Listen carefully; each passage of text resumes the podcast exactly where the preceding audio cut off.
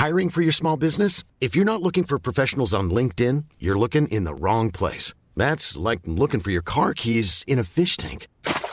LinkedIn helps you hire professionals you can't find anywhere else, even those who aren't actively searching for a new job but might be open to the perfect role. In a given month, over 70% of LinkedIn users don't even visit other leading job sites. So start looking in the right place. With LinkedIn, you can hire professionals like a professional. Post your free job on linkedin.com slash people today. 16 heures passées de 49 minutes. Bonsoir à tous. Merci encore de votre fidélité. Très heureux de vous retrouver pour ce nouveau numéro de de Punchline. Voici, sans plus tarder, le sommaire de cette émission. Le retour des grèves de train, gros mouvement de contrôleurs dès demain et à cela tout le week-end. D'autres grèves sont prévues d'ici la fin de l'année avec en ligne de mire les vacances de Noël. Est-ce bien raisonnable? On en parle dans un instant. Cette grève inédite, voire même historique. Les médecins généralistes sont dans la rue. Quelles sont les raisons de la colère Le mouvement est-il parti pour durer? Même pendant les, vacances. Le débat dans un instant. La France est-elle promise à des coupures de courant? Et cela dès le mois de janvier. L'exécutif prépare les esprits et s'apprête à faire le grand saut. Une simulation à l'échelle nationale est prévue par Enedis et RTE.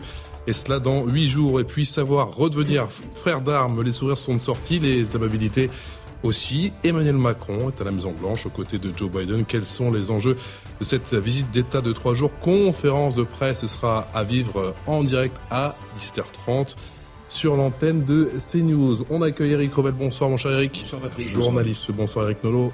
Bonjour, Patrick. bonjour journaliste, écrivain. Bonsoir, Jean-Sébastien Ferjou, directeur d'Atlantico. J'ai gardé le meilleur pour la fin. Bonsoir, docteur. Bonsoir.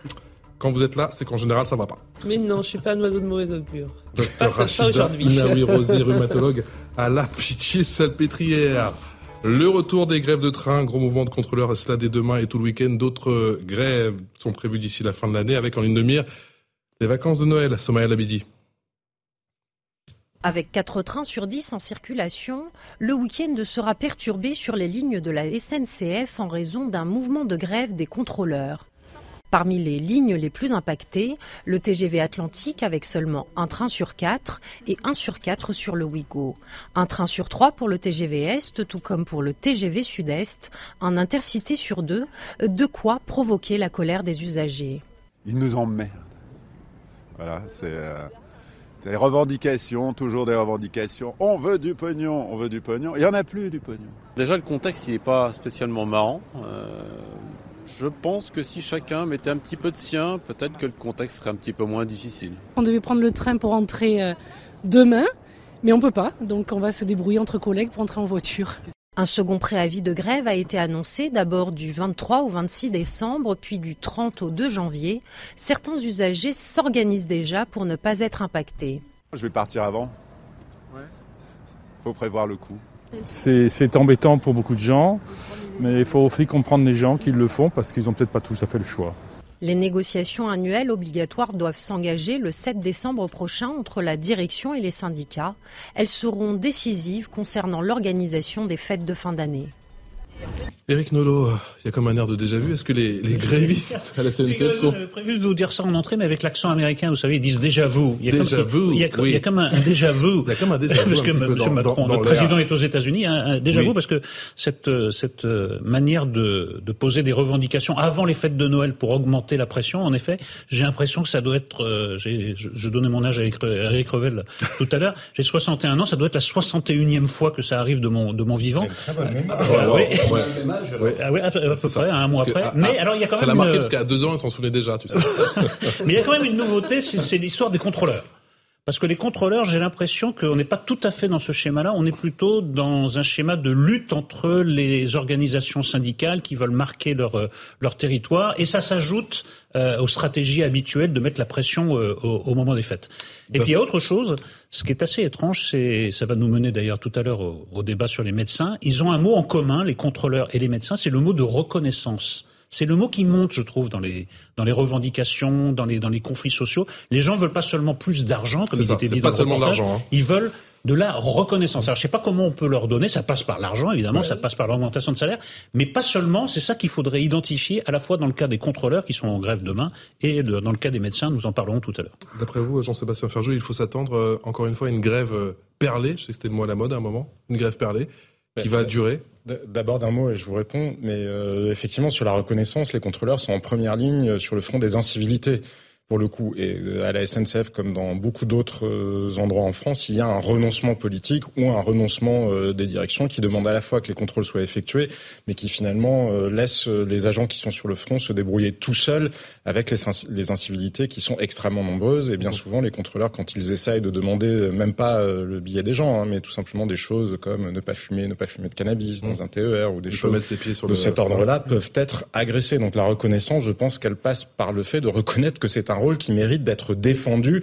et pas seulement qu'on mette la poussière sous le tapis pour éviter les problèmes. Mais sur la question que vous posiez sur les grèves perlées, je crois effectivement ça s'inscrit dans un contexte d'élections euh, professionnelles et d'élections euh, qui vont avoir lieu en début d'année prochaine. Et donc il y a une espèce de concurrence entre syndicats effectivement. Donc c'est à qui euh, est tenté de montrer le plus sa capacité à obtenir des résultats et donc vraisemblablement pour obtenir des résultats dans un contexte où il y a moins d'argent disponible, comme le soulignait un des messieurs interrogés, euh, dans la rue, ben, ça suppose effectivement d'être capable de maximiser les nuisances et les grèves parlées. Oui, c'est un moyen de maximiser les nuisances parce que ça met tout le monde, euh, tout le monde à cran effectivement. Eric, Eric Revel, est-ce que cette, euh, cette grève elle est légitime?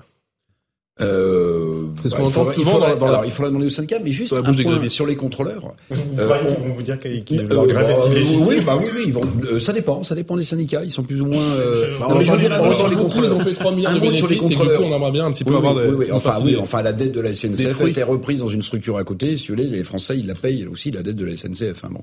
Mais sur les contrôleurs, un mot quand même. Le moyen de pression, il est presque équivalent à celui des conducteurs en réalité, parce que vous dites un TGV sans conducteur, ça peut pas marcher. Mais en fait, légalement, à la SNCF, vous avez un nombre de contrôleurs par train. C'est-à-dire qu'un train ne peut pas partir s'il n'y a pas un nombre de contrôleurs. Donc en réalité, le moyen de pression des contrôleurs, il est au moins équivalent à celui euh, des, des, conducteurs de, de, TGV. Maintenant, pardon, mais euh, on a mis, le gouvernement a mis en place un plan de sobriété énergétique, n'est-ce pas? Bon, moi je trouve que dans la situation dans laquelle est le pays en ce moment, où ça craque de partout, mmh. où la crise sociale monte de partout, peut-être, euh, nonobstant les élections euh, syndicales, que les syndicats, qui sont des gens responsables, pourraient réfléchir à un plan de sobriété syndicale. Vous voyez, de sobriété syndicale, en se disant, en se disant, les Français sont à cran. Eux aussi, manquent de pouvoir d'achat. Parce qu'en réalité, dans ce pays, il y a une immense inégalité. On dénonce souvent à bon escient celle entre les riches et les pauvres, ceux dont le salaire croît et ceux dont le salaire ne croît pas. Mmh. Mais on dénonce jamais, jamais l'inégalité des salariés par rapport à la grève. Jamais, ou rarement. Si vous êtes dans un petit job euh, qui ne gêne personne, faites grève, vous verrez, il se passera rien, les médias n'en parleront pas et vous n'obtiendrez rien. Si vous êtes dans un job d'énergie, de transport en commun, alors là, vous pouvez y aller.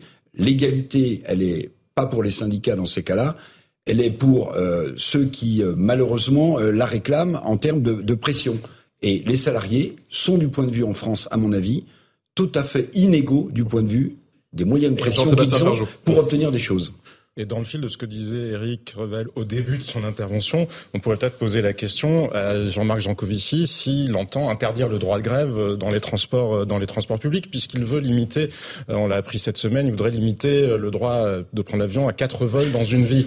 Non, mais oui, mais parce que c'est très intéressant ces ah conflits-là, parce que mine de rien, il va falloir que la NUP se décide. Est-ce qu'elle veut de la sobriété énergétique ou est-ce qu'elle veut de la justice sociale? Mais vous voyez bien que pour le coup, Christian Gaulier, qui travaille beaucoup sur ces sujets-là, vous savez, de la, de la Toulouse School of Economics, euh, le, le, dit très bien, la transition énergétique ne sera pas une euh, transition généreuse en emploi et, euh, et indolore. Oui, mais ces débats-là, nous ne les avons pas parce que précisément, on a une gauche qui oppose l'un. Moi, je, je pense qu'il ne faut pas opposer l'un à l'autre. Je dis juste qu'il faut les mettre, eux, au pied de leur contradiction. Non, mais d'abord, j'ai une grande fierté collective, c'est que nous n'avons pas encore utilisé euh, l'expression prise d'otage, qui fait partie du, non. du, du déjà vu. Donc, je suis très fier. Euh, en revanche, ça va, ça, va, cher, ça, va, ça va venir. Mon cher ça va venir. Eric Revel, dans ce contexte explosif que, social que vous avez bah fort bien décrit, cette proposition de sobriété syndicale, je pense que si vous voulez vraiment faire exploser la machine, là vraiment, ah il faut le proposer. Pas, non, mais il s'agissait pas, pas de l'imposer dans mon esprit. Il s'agit d'avoir des syndicats responsables qui se disent les Français sont fatigués, ils en ont marre. Est-ce que c'est bien le moment de déposer un préavis de grève pour leurs vacances de Noël? Quant à Jean-Sébastien, la proposition de faire passer euh, bah, disons, oui, enfin, général, l'air du temps général, de faire passer euh, l'écologie avant le social, ça pas porté bonheur vraiment au gouvernement par le passé. Dès qu'on essaie d'opposer l'un à l'autre, ça fait assez mal. Donc, mmh. je pense que là, il faut vraiment y aller doucement, discuter calmement avec ces syndicats et trouver une solution pour que le blocage n'ait pas lieu. C'est pas une fatalité à Noël. Comme, comme pas faire passer l'un à l'autre, hein, que comprenez-moi bien, c'est vraiment mettre la NUPS notamment au pied de ces contradictions et qu'on décide une fois pour toutes de la ligne du service minimum dont on parle à chaque fois? Existe encore ce service minimum ou pas du tout? Ben, je pose bonne question. Vous voyez, le, silence se fait. Bonne question. Il y a un ah service, ben il y a un service minimum. Bien sûr, il y a un service minimum. Mais attendez. Pour les services publics, Non, mais objectivement. non, mais objectivement. respecter ce service minimum, Patrice. C'est exactement ce qui se passe. C'est-à-dire que vous, avez une grève perlée qui permet de respecter le service minimum. Mais surtout, quand vous avez euh, énormément de départs, ce qui est par définition le cas dans, aux, vacances euh, scolaires et encore plus aux vacances de Noël, ben de toute façon, service minimum ou pas, vous allez avoir euh, des, trains d'annulés et plein de gens qui ne pourront pas euh, partir. Puis je rajoute à ça, je ne sais pas si vous avez entendu, entendu c'est pour ça que je disais un peu de sobriété syndicale. Le gouvernement annonce que, par exemple, tous les TER, s'il n'y a pas grève, tous les TER ne circuleraient pas parce qu'il va y avoir des coupures d'électricité.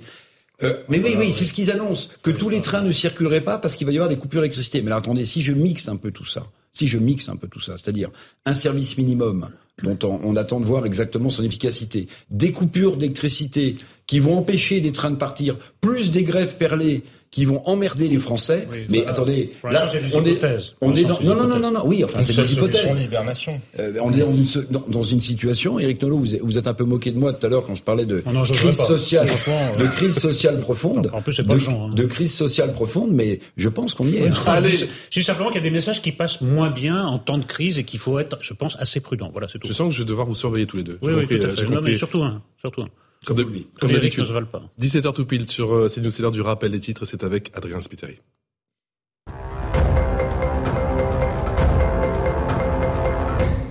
Mylène Demongeau est décédée. L'actrice s'est éteinte en début d'après-midi dans un hôpital parisien. Actrice engagée souvent comparée à Brigitte Bardot. Il a, elle a partagé l'affiche avec de nombreux grands noms du cinéma. On se souvient notamment de ses rôles dans Bonjour Tristesse, Fantomas ou encore dans Camping.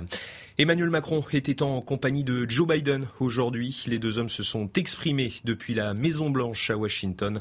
Le président français a notamment évoqué les liens très forts qui unissent les deux pays avec l'objectif de redevenir des frères d'armes. L'affaire du contrat des sous-marins avec l'Australie avait notamment refroidi leurs relations. Des milliers de médecins et biologistes libéraux en grève. Ils ferment leurs cabinets et laboratoires aujourd'hui et demain. Ce mouvement a été initié par le collectif Médecins pour demain. Réclame notamment des hausses de tarifs pour les consultations. Et puis en Chine, des signes d'allègement de la politique zéro Covid. Hier, le président chinois a ouvert la porte dans une déclaration. Des milliers de Chinois ont manifesté le week-end dernier à Pékin, Shanghai, Canton ou encore à Wuhan, excédés par les restrictions sanitaires dans le pays. Adrien Spiteri pour le rappel des titres, avec le docteur Rachida Rosé, rhumatologue. Très calme pour l'instant. Je suis très étonné, docteur. Je ne vous ai jamais vu aussi calme. J'écoute tranquillement. Le calme avant la tempête. Cette euh, mobilisation, on y vient, mobilisation historique, les médecins libéraux en grève ce jeudi, un mouvement inédit, un, front commun pour sauver leur cabinet. Tous les syndicats réclament une hausse des tarifs, les consultations pour créer un véritable, je les cite, choc d'attractivité. Vincent Fandège. C'est un mouvement qualifié d'historique pour les médecins libéraux. À Paris, ils étaient plusieurs milliers dans la rue, notamment pour réclamer une hausse de leurs tarifs de 25 à 50 euros la consultation pour créer un choc d'attractivité selon ces médecins. La moyenne européenne d'une consultation, c'est 46 euros. Donc on demande à déjà se réaligner par rapport aux pays européens. Euh, la France veut une médecine d'excellence. On ne va pas faire une médecine d'excellence avec des prix discounts. Après les charges qui passent du cabinet qui n'arrêtent pas d'augmenter avec l'inflation, il reste euh, à peu près 10 euros euh, à la fin de la consultation pour nous, pour vivre.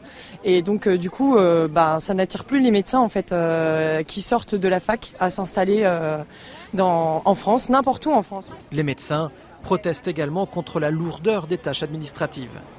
Selon Jérôme Marty, médecin généraliste et président du syndicat UFML, ces manifestations ont provoqué la fermeture de près de 80% des cabinets ce jeudi. La médecine libérale a été abandonnée depuis 30 ans par les politiques. On a aidé l'hôpital, pas assez, mais on a aidé l'hôpital et on n'a rien fait pour la médecine libérale. Et aujourd'hui, nous sommes devenus en quelque sorte maltraitants parce qu'on ne nous donne pas les moyens de faire la médecine que les Français sont en droit d'attendre. Le collectif, à l'origine de ce mouvement, a d'ores et déjà annoncé une grève dure et illimitée à partir du 26 décembre.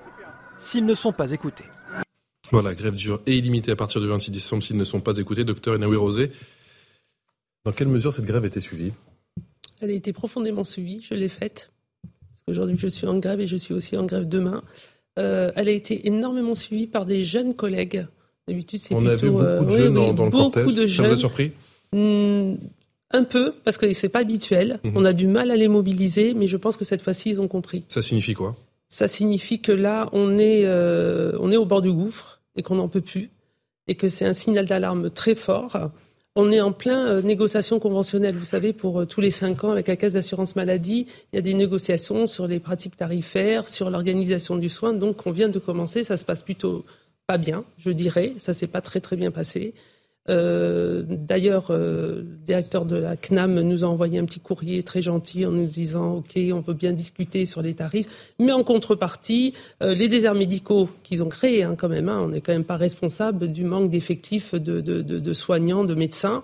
vous en devenez responsable. En contrepartie, voilà, il termine sa lettre comme ça. vous avez votre responsabilité territoriale de vous occuper et de trouver globalement un médecin traitant et des médecins pour tous les patients. Donc c'est compliqué. La, revendication principale est une revendication tarifaire sur cette euh, grève d'aujourd'hui et de demain. Euh, contrairement à mon taxi qui m'accompagnait, qui me disait, vous vous rendez compte qu'il ne savait pas que j'étais médecin, mmh. les médecins, ils veulent 50 euros en plus. Je mmh. dis, non, non, bah, je vais vous expliquer. les médecins sont payés 25 euros actuellement. Un spécialiste de base est payé 23, est remboursé sur la base de 23 euros. Hein, il ne faut pas croire. Hein. Euh, il y a 20 ans, en, 2000, la, la, consultation était environ à, 2, à 20 euros. Donc actuellement, selon la moyenne euh, européenne et la moyenne tout court, euh, tout court et, vu euh, les, frais de fonctionnement, on devrait être autour de 45 euros. Donc quand on demande de passer à 50 euros, on demande juste le rattrapage des 20-30 années de retard et de se retrouver à un niveau décent mmh. pour qu'on puisse de façon décente travailler. Arriver au niveau européen, quoi. Mais même au-delà du niveau européen, euh, ça serait 50 euh, euros, ça serait une norme actuellement. En plus, on serait dans un système gagnant-gagnant. C'est-à-dire que, comme le disent vos, mes collègues, et comme moi aussi, parce que je suis aussi libéral, en plus d'être euh, d'être à l'hôpital, les charges sont d'environ 60-70%. Autrefois, elles étaient de 40, c'est passé à 50, 60, 70. Donc sur 100 euros, il vous reste 20, 30 euros maximum. Sur 25 euros, c'est ce qu'elle disait, il reste 10 euros. Donc économiquement, quand vous avez un, cabinet euh, de ville, vous soyez tout seul ou avec des collègues, c'est une micro-entreprise, une tout petite. Malheureusement, on n'est pas suffisamment forcé à, euh, formé à ça. Et il y, a un chiffre d'affaires, il y a un bénéfice, et puis à la fin, il vous reste ce qui reste. Donc, quand pendant six mois, un an, euh, vous vous rendez compte que vous n'avez pas fait attention, ben, vous faites plus attention, vous faites votre bilan et vous vous rendez compte que vous ne pouvez pas au tarif de 25 euros, voir un patient plus de 20 minutes que vous êtes même plutôt obligé de le voir en 10 à 15 minutes. Donc si c'est une pathologie et que quand vous Voyez, et même quand c'est une pathologie compliquée, autrement vous le faites à votre détriment, au détriment de votre temps, des gens qui attendent dans la salle d'attente, de votre santé, et ce n'est pas acceptable. Et du coup, vous devenez par moment, quand vous avez énormément de patients, un peu maltraitant, parce que 10 minutes, quand vous avez une personne âgée, c'est pas possible. Le temps qu'elle arrive, qu'elle s'installe, qu'elle vous explique autre, elle peut, vous n'allez pas la remettre à la porte. Donc, le fait de demander une consultation qui a un niveau normal, hein, c'est pas, euh, euh, si on considère le rattrapage qu'on demande dedans, ça vous permet d'être dans un système gagnant. Vous allez, au lieu de revoir trois fois le patient en lui disant, mais écoutez, là, ça fait 10, 15 minutes, ça fait 15 minutes que je vous vois, on peut régler ce problème, mais on ne peut pas régler le problème numéro 2 et encore moins le 3, je ne veux même pas en entendre parler parce que c'est une surcharge. Vous, si vous avez le temps que vous euh, de, de 20 30 minutes parce que la consultation est à 50 euros, vous réglez deux trois problèmes. Donc le patient ne revient pas, la caisse d'assurance maladie n'a pas besoin de rembourser trois fois une consultation à 25 euros. Le patient est content, nous on est satisfait, on est moins dans un système de surcharge mentale et de stress et de sentiment de mal faire avec certains patients parce que quand vous voulez aller vite avec certains patients ça passe parce que c'est assez facile, on a on connaît notre métier, mais avec certains patients c'est pas possible. Donc, du coup, voilà. Donc, Docteur, moi j'ai le sentiment que vous allez faire grève à bon bout de temps. Parce que j'ai écouté le, le ministre de la Santé, François Braun. Il vous dit ça. Dès que je suis arrivé euh, avec euh, ses, collègues généralistes, j'ai mis un petit peu ça sur la table, si je peux me, me permettre l'expression. Bien sûr, les médecins généralistes ont des droits, mais il y a aussi des devoirs. Les devoirs, c'est que chaque chacun de nos concitoyens puisse avoir un médecin traitant, et en particulier les plus fragiles, et c'est d'assurer la permanence des soins. Dès lors qu'il y a des engagements en ce sens, je l'ai dit, Euh, moi, rien n'est tabou et nous pourrons discuter avec la sécurité sociale de modification du tarif de la consultation. C'est le début d'un long bras de fer. Euh, c'est compliqué. Parce qu'au début, c'était encore plus compliqué que ça, c'est-à-dire qu'il n'y avait même pas de négociation tarifaire. C'est-à-dire, on est arrivé en disant, euh, vous débrouillez, vous êtes responsable de votre territoire, vous êtes dans une communauté, c'est votre problème, à la rigueur, c'est pas le nôtre. Maintenant, il commence à dire, si vous, vous faites un effort, nous, on fait aussi un effort tarifaire. Vous voyez, il y a quand même du chantage. Euh, mais nous, on le fait. La permanence des soins, elle est assurée. Les médecins libéraux, vous avez des médecins libéraux qui, le soir, entre 20h et minuit, et le samedi aussi et le dimanche, assurent des permanences de soins pour que les gens n'aillent pas aux urgences. Mais à un moment donné, on, va, on est au bout. C'est-à-dire que quand vous avez fait 50, 60 heures par semaine, qu'est-ce que vous voulez qu'on nous demande de plus? Qu'est-ce que vous voulez qu'on nous demande de plus? Donc nous, on dit, on va travailler, on veut travailler de façon qualitative et non pas que quantitatif. Mhm. Or, dans le système actuel en France, on, est, on ne rémunère que le quantitatif, c'est-à-dire qu'on n'évalue que le quantitatif et pas le qualitatif. Et du coup, leur crainte, c'est se dire, les médecins, ils vont prendre 50 euros et ils vont continuer à travailler comme avant. C'est pas vrai. C'est pas vrai. Il faut nous faire confiance. Et quand on travaille en qualitatif, on revoit moins les patients parce qu'on gère plus de problèmes. Et du coup, on libère du temps pour d'autres. Mais ça, ils n'arrivent pas à le comprendre. Ils se disent, Qu'est-ce qui va se passer quand on va Et à côté de ça, on permet à des plateformes de téléconsultation qui sont commerciales mmh. de faire n'importe quoi, de, de, d'être remboursé sur euh, l'argent euh, public de la Caisse d'assurance maladie des millions d'euros avec des arrêts de travail abusifs, alors qu'on a demandé justement que ça soit régulé. Et vous savez que les médecins libéraux dans leur cabinet n'ont pas le droit de faire plus de 20% de téléconsultation, pendant que des plateformes commerciales font ce qu'ils veulent. Vous avez des mutuelles. En plus, ça, ça serait gagnant-gagnant, parce que enfin, quand la consultation sera à 50 euros, les mutuelles vont s'aligner. Parce que vous savez que le remboursement par les mutuelles s'aligne sur le tarif de la sécurité sociale.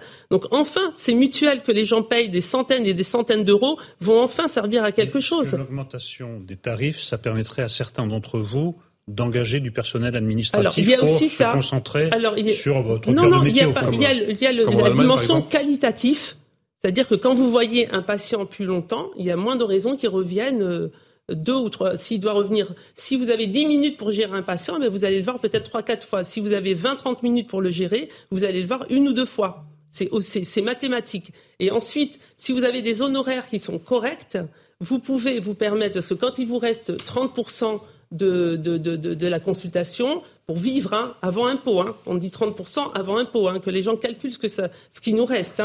Euh, eh ben, comment voulez-vous payer euh, une, une, secrétaire ou un assistant mmh. Alors effectivement, le gouvernement a proposé 10 000 assistants, en sachant qu'on est des, des, des centaines de milliers. Et pourtant, ils le font en Allemagne, docteur. Comment ils font?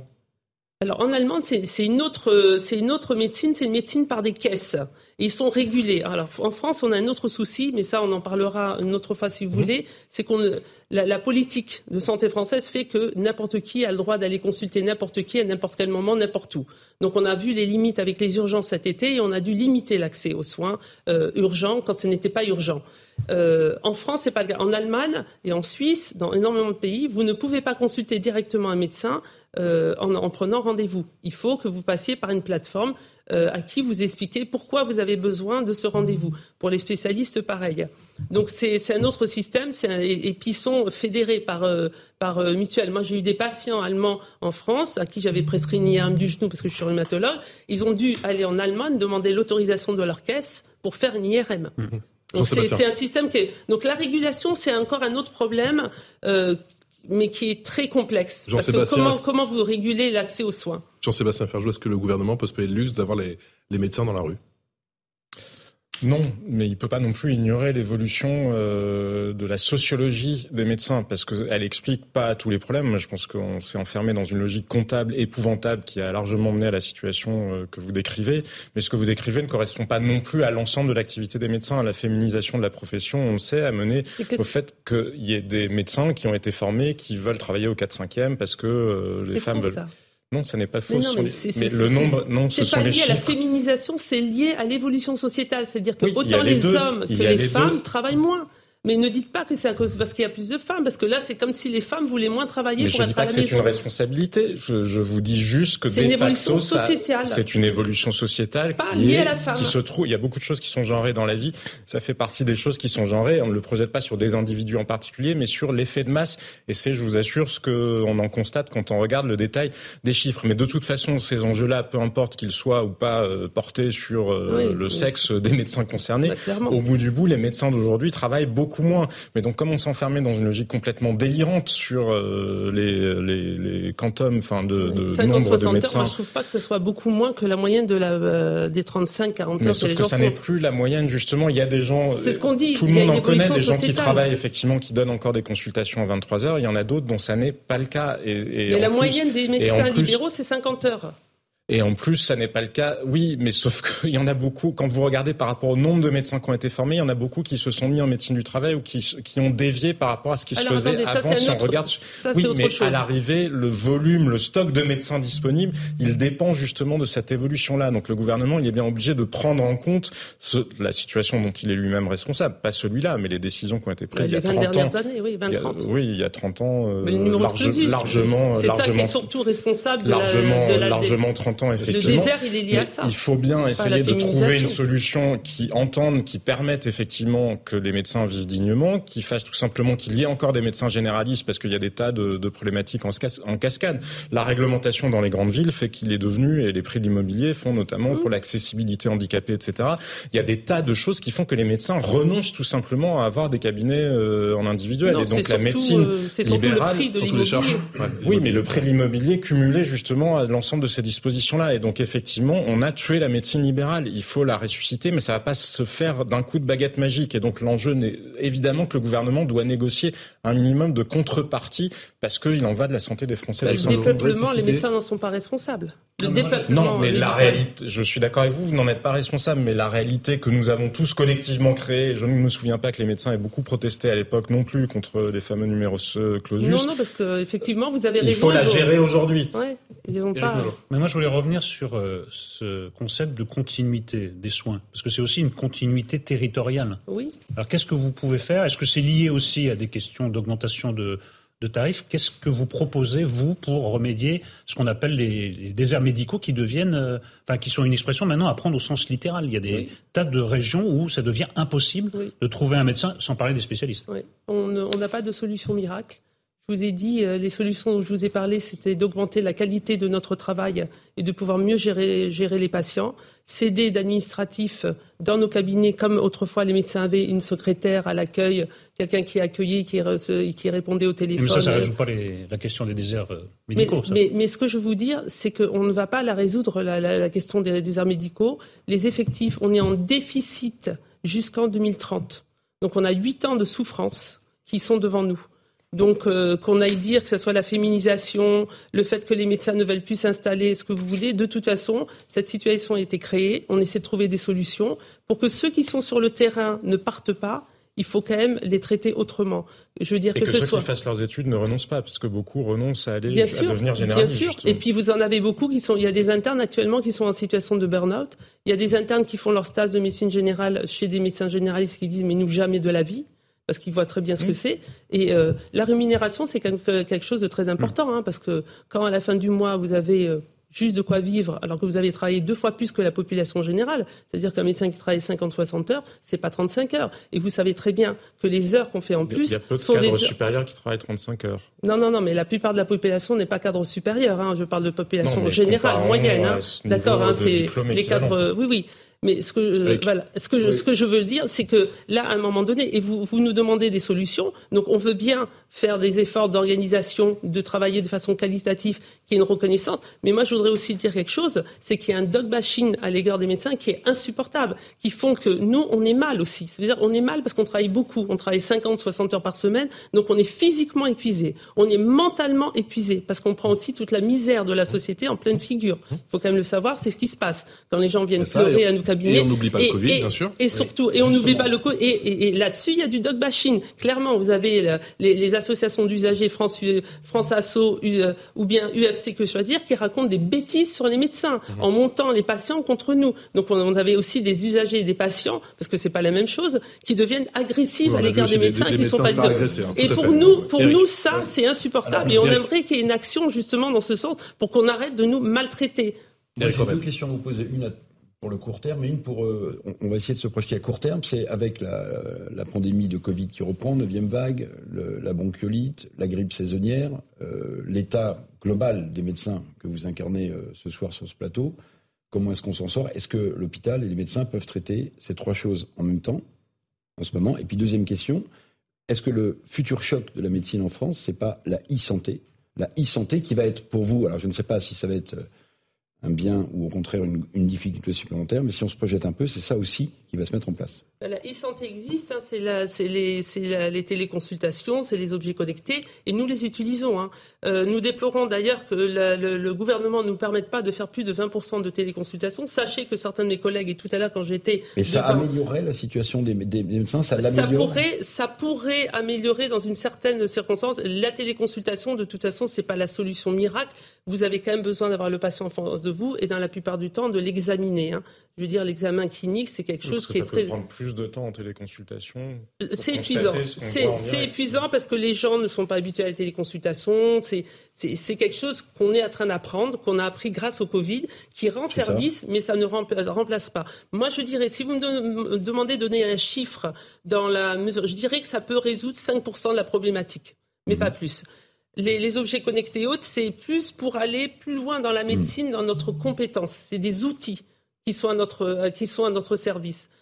Et sur les vagues de pandémie euh, actuelles, l'hôpital, les médecins vont Alors faire justement, face. justement, ce, que vous dit le ministre, en fait, c'est la vieille politique, c'est la carotte et le bâton, c'est-à-dire vous avez des droits mais des devoirs, mais, on peut négocier. Mais les droits et les devoirs. Alors concernant l'épidémie de Covid, moi je suis pas très inquiète. En fait, on est rentré dans une situation où on est en train de devenir endémique, c'est-à-dire que les deux dernières euh, épidémies, les deux dernières vagues, si vous voulez, étaient plutôt des vaguelettes. Elles n'ont pas eu l'ampleur il n'y a pas eu de saturation du système de santé ni cet été ni il y a un mois.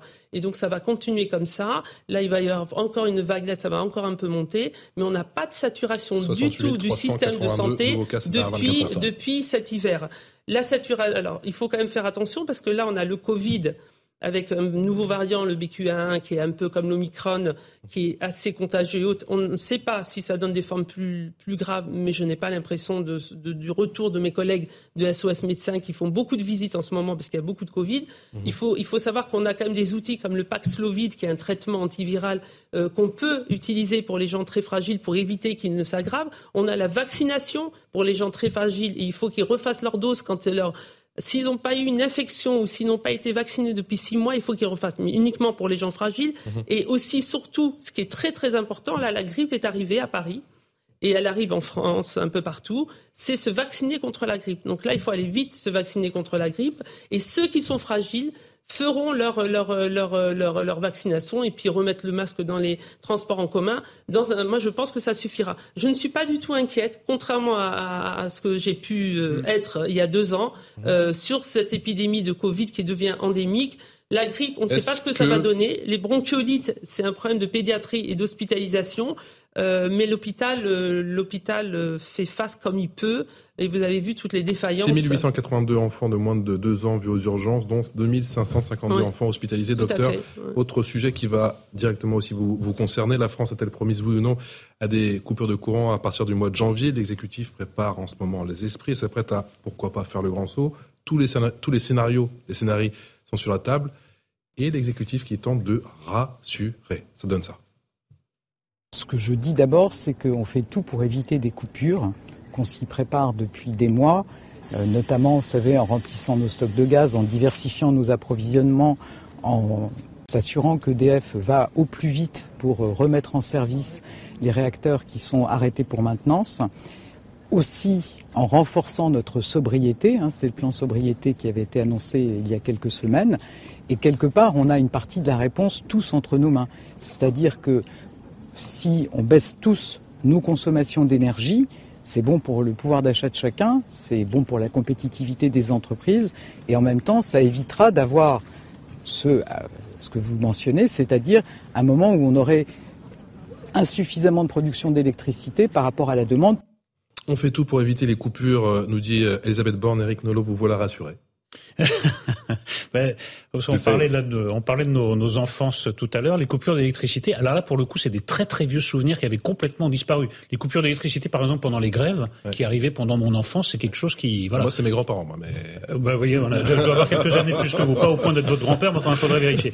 Non, mais ce qui est très étrange dans ce discours, c'est que là aussi, c'est un peu la carotte et le bâton, c'est-à-dire, si vous voulez euh, éviter que ça arrive, il faut vraiment faire des efforts. Or, elle s'adresse à la population tout entière. On sait que 99% des économies qu'on peut réaliser, ce sera dans le secteur industriel ou commercial. Évidemment qu'on peut le faire par, euh, bah, euh, voilà, pour euh, en effet gagner du pouvoir d'achat, comme le, le, disait la, la, première ministre, pour, pour d'autres raisons. Mais je ne pense pas que le, le comportement des particuliers, sauf à, à, faire de la vertu pour la vertu, sera de nature à beaucoup modifier le, la, la, la, consommation d'électricité en France. Donc ce, ce, discours est un peu bizarre, quoi. On a un peu l'impression qu'on s'adresse à tout le monde, qu'on stresse tout le monde, alors que la réponse n'est pas entre nos mains, elle est entre les mains du secteur industriel et commercial. Effectivement, on le sait, les économies qui ont été faites, quand Olivier Véran s'en félicite, quand on regarde dans le détail, c'est principalement l'industrie euh, qui a réussi à consommer moins d'énergie.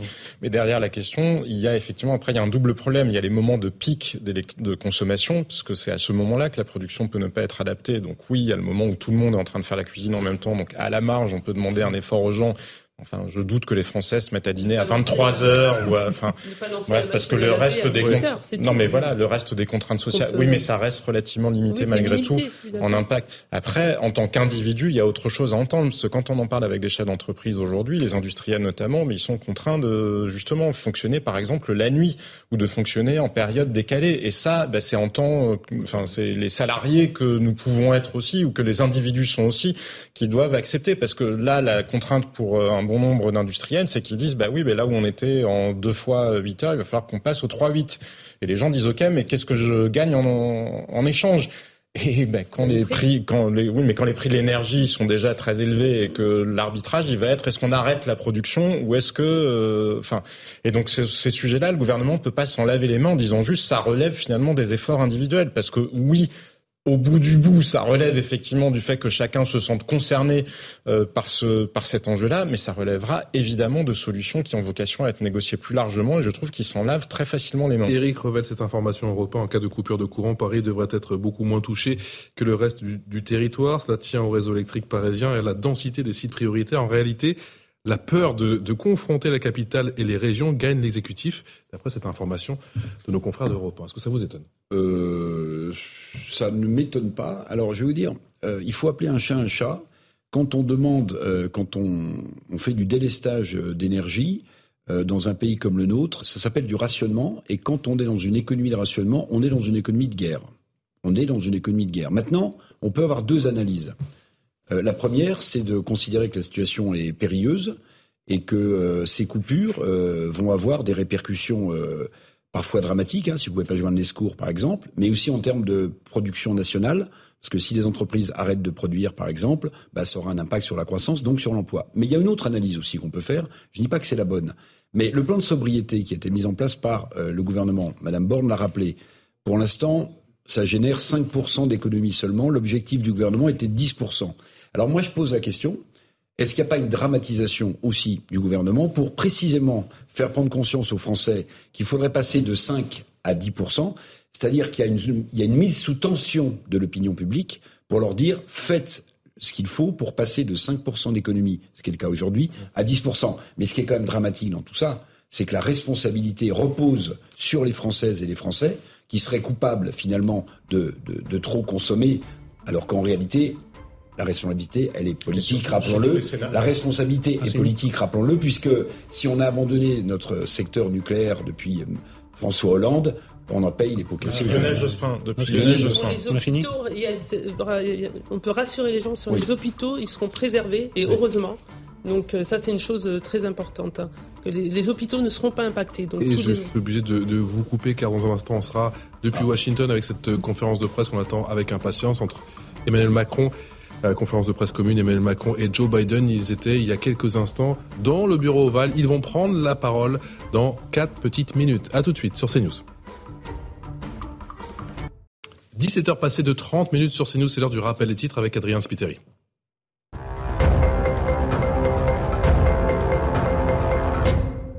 Des milliers de médecins et biologistes libéraux en grève. Ils ferment leurs cabinets et laboratoires aujourd'hui et demain. Ce mouvement a été initié par le collectif Médecins pour demain. Il réclame notamment des hausses de tarifs pour les consultations. Le mois de décembre s'annonce agité à la SNCF. Les contrôleurs appellent à la grève ce week-end. 60% des TGV et des intercités sont annulés. Une reprise progressive est envisagée lundi. D'autres grèves sont prévues d'ici à la fin de l'année, y compris à Noël. Et puis Mylène Demongeau est décédée. L'actrice s'est éteinte en début d'après-midi dans un hôpital parisien. Actrice engagée souvent comparée à Brigitte Bardot, elle a partagé l'affiche avec de nombreux grands noms du cinéma.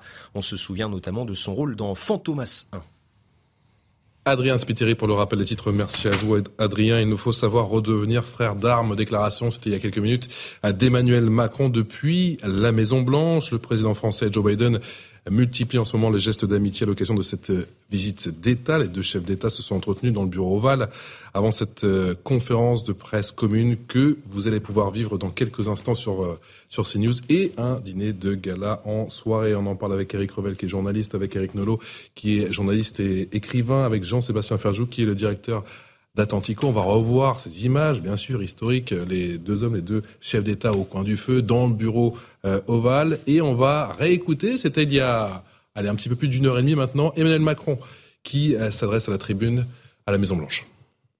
Cette histoire commune nous oblige aussi, face au retour de la guerre sur le sol européen suite à l'agression russe contre l'Ukraine, et face aux crises multiples qui frappent nos nations et nos sociétés. Il nous faut savoir redevenir frères d'armes. Cet esprit de fraternité doit nous permettre de bâtir un agenda d'ambition et d'espoir, car nos deux pays ont la même foi dans la liberté, dans les valeurs démocratiques, dans l'émancipation par l'éducation et le travail, dans le progrès par les sciences et le savoir. Ah, c'est sûr qu'à côté de Joe Biden, c'est pas le même ton qu'hier. Hier, je sais pas si vous avez entendu ce qu'il a dit. Euh, au premier jour de sa visite, il a dit qu'il a déploré à Washington les mesures super agressives prise par Joe Biden. Oui, non, mais on préfère évidemment euh, voir Joe Biden et Emmanuel Macron que voir Trump. Et c'est bon, on voit bien que c'est pas tout à fait la même relation, mais au fond, qu'est-ce que ça change? En réalité, Monsieur Biden représente les États-Unis, tout comme Monsieur Trump représentait les États-Unis et leurs intérêts, et c'est normal. Alors, frères d'armes, euh, oui, nous avons les mêmes intérêts euh, en Ukraine contre la Russie certainement, mais enfin. Euh, ce, que proposent les États-Unis, ça correspond quand même beaucoup plus à ce que racontait euh, le président de la République hier. Ils défendent leurs intérêts au nom du protectionnisme. Donc une fois qu'on a compris ça, et je pense que tout le monde l'a compris, qu'est-ce qu'on fait Qu'est-ce qu'on leur oppose? Il faut être aussi patriote au, niveau français et au niveau européen que le sont les Américains. S'ils veulent faire du protectionnisme, faisons du protectionnisme aussi euh, contre eux. Il faut se défendre contre les États-Unis. Euh, accepter leur alliance quand c'est notre intérêt et ne pas l'accepter. Euh, en plus, à mon avis, les, les, les, mots là ne conviennent pas euh, quand ce n'est pas notre intérêt. Donc je, cette histoire d'amitié, de frères d'armes, de Lafayette, de la Révolution française, de la de la guerre d'indépendance américaine, tout ça c'est très beau pour les discours, mais au jour le jour, c'est pas ça qui se passe. Nous sommes des concurrents économiques. Il nous faut savoir devenir frères d'armes. Jean-Sébastien Ferjou, c'est un, un vœu pieux, un doux rêve? Il y a un intérêt à ce que l'Occident euh, existe d'un point de vue euh, stratégique, mais sur d'un point de vue euh, d'un point de vue économique, je ne crois pas que nous soyons dans une situation où on puisse se permettre d'être protectionniste, parce que n'oublions pas que alors quand on est français, on le voit un peu moins parce qu'on a un déficit commercial abyssal, mais globalement l'Union européenne fait beaucoup d'excédents commerciaux vis-à-vis des États-Unis. Donc si vous mettez des barrières douanières, ben, mécaniquement ce sont vos excédents qui vont fondre. Et je pense que ça n'est pas parce que les, les États-Unis se lancent là-dedans qu'il faut qu'on se mettre sur la situation opposée parce que déjà euh, l'Europe n'a pas les mêmes intérêts, la, la, vision des Allemands sur ce qui serait, euh, bref, une politique commerciale habile n'est pas la même. Donc de toute façon, c'est un peu un vœu pieux en ce qui concerne euh, l'Europe. En revanche, ne soyons pas naïfs. Là où il y a une vraie naïveté, ça n'est pas tant sur le protectionnisme à proprement parler, parce que ce sont pas des barrières douanières là qu'on reproche aux États-Unis, ce sont des subventions aux usines produisant des voitures électriques. Alors soit dit en passant, euh, ça a été assez peu commenté, mais Joe Biden est allé chez General Motors se félicitant s'agissant du génie américain euh, sur alors les dirigeants de General Motors, c'était très gêné eux-mêmes parce qu'ils savent très bien que c'est pas eux les génies. Hein. Le génie, il est chez Tesla. Mais donc, si les Américains ont envie de mettre de l'argent sur une industrie qui est condamnée, c'est leur problème. À la limite, qu'ils flambent des dollars euh, dans le vide, ça les regarde. Mais là où nous, nous sommes naïfs, c'est sur l'intelligence économique et c'est euh, largement sur euh, les sujets de réglementation. Parce que là, l'Europe peut faire quelque chose. Il y avait un très bel éditorial dans le Financial Times qui le rappelait, je sais plus si c'était ce matin ou hier matin, en disant pendant que les États-Unis investissent du cash, l'Europe investit des réglementations. Eh bien tout simplement, allégeons nos réglementations. Il faut en France entre 3 et 4 ans si vous voulez construire une usine pour pouvoir commencer le chantier. Ben, faisons en sorte qu'il y ait moins de contraintes administratives. Alors en France, ça dépasse tout ce qui se passe ailleurs dans l'Union européenne pour que les gens investissent. Notre naïveté, elle est là. Notre naïveté, elle est sur le fait que nous voulons la perfection en matière environnementale, en matière de normes sociales, etc. Et qu'à l'arrivée, ça se retourne contre nous. Donc soyons moins naïfs, un peu plus euh, efficaces en la matière. Et je vous le disais aussi beaucoup en matière d'intelligence économique parce que l'industrie européenne a beaucoup perdu parce que nous ne sommes pas capables de nous protéger, de protéger nos serveurs, de protéger les emails, nos moyens de communication. Et déjà, nous serons un peu plus à égalité pour la bataille économique avec les États-Unis. Conférence de presse qui aura un, retard significatif, me dit-on. Un instant, je ne veux pas devenir un marché pour les produits américains parce que j'ai exactement les mêmes produits que vous, nous dit Emmanuel Macron, c'était hier. J'ai une classe moyenne qui doit travailler, des gens qui doivent trouver du boulot, Eric, et la conséquence de l'IRA, euh, l'Inflation Reduction Act, et que vous allez peut-être régler votre problème, mais vous allez aggraver le mien. Je suis navré d'être aussi direct. Oui, mais euh, le problème des frères d'armes, c'est avec quelle arme vous vous battez. Euh, nous, c'est plutôt un pistolet à eau, si vous voulez, en réalité. Parce que l'Inflation Reduction Act dont vous parlez, c'est 354 milliards d'euros de subventions qui sont mis sur la table, à la fois pour subventionner les entreprises euh, américaine, mais aussi, sans doute, pour provoquer des délocalisations d'entreprises qui aujourd'hui sont en Europe ou en France. Et ces délocalisations d'entreprises, elles nous pendent au bout du nez pour deux raisons. Un, les subventions dont je parlais, 350 milliards, 4 milliards d'euros, et l'énergie qui est quatre fois moins chère aux États-Unis qu'elle ne l'est euh, en Europe. Donc si vous êtes un chef d'entreprise et que vous produisez, ben, vous regardez le niveau des subventions et vous regardez euh, le coût de l'énergie. Et puis on peut aussi se poser une question, il y a un grand absent dans tout ça.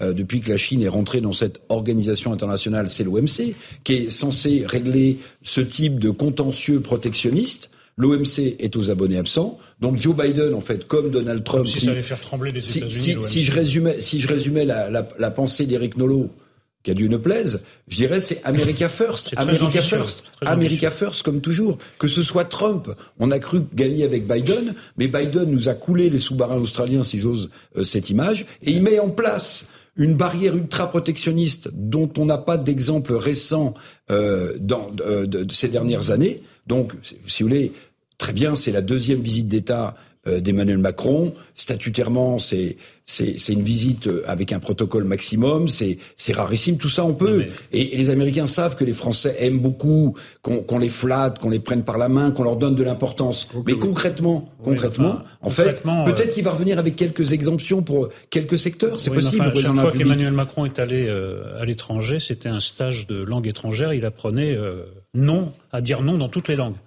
Ça se passait à peu près bien avec Poutine. On a vu le reste, hein, la première visite d'État de Poutine. Voilà. Il est allé voir euh, Trump, qui lui a fait un numéro de charme. Ah, il est vraiment super. Ensuite, il a fait vraiment ce qu'il voulait. Ce évidemment que ce sont nos alliés naturels, mais ce sont nos concurrents. Donc à, à First, il faut opposer Europa First. Ce sont des gens qui nous vendent l'énergie à des prix prohibitifs. Or, c'est ça qui est en train et qui risque de couler une partie de l'économie française. Il y a des tas de gens qui ne pourront pas, des tas d'industriels, des tas de, de, même de petits commerces, qui ne pourront pas régler la facture.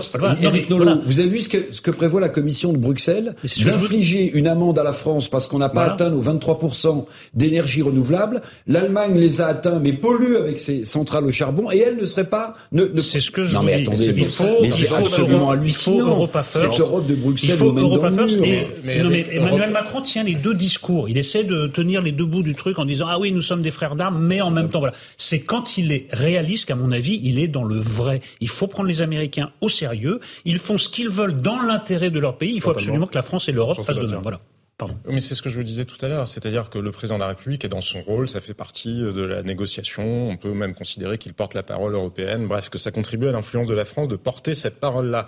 Mais une fois qu'on l'a dit, on sait très bien que, euh, précisément, comme le soulignait Eric Nolot, en général, ça ne vaut que des noms polis comme euh, comme réponse. Mais donc ignorons ce sujet-là. Soyons intelligents. C'est pas Europa First, c'est Europe, c'est Smart Europe en quelque sorte. C'est soyons malins. C'est ce que je vous disais tout à l'heure. Si nous sommes capables de réduire le délai pour construire des usines, eh ben les investisseurs resteront en Europe. Si nous avons une fiscalité intelligente et qu'on arrête avec, parce que c'est ça qui est totalement contradictoire de la part d'Emmanuel Macron, qu'est-ce qu'il espère convaincre Comment il espère convaincre Joe Biden en disant, bah tiens, si, si euh, des constructeurs américains venaient s'installer en France, on va leur faire du dividende salarié. Mais il y a un moment, soyons lucides. Soit on veut vivre sur une bulle et sur une île en pensant qu'on est dans la post-histoire ou dans après l'histoire et que nous pouvons échapper à la concurrence du monde que nous avons largement contribué à créer. Soit nous prenons en compte le fait que nous vivons dans ce fameux monde que nous avons contribué à créer et qui, soit dit en passant, nous a quand même apporté beaucoup parce que ça nous a beaucoup fait sortir aussi euh, de la pauvreté. Et quand vous regardez les gains de pouvoir d'achat en France, ils sont pas dus au progrès de l'industrie française en soi sur les 30 dernières années, ils sont dus au libre-échange.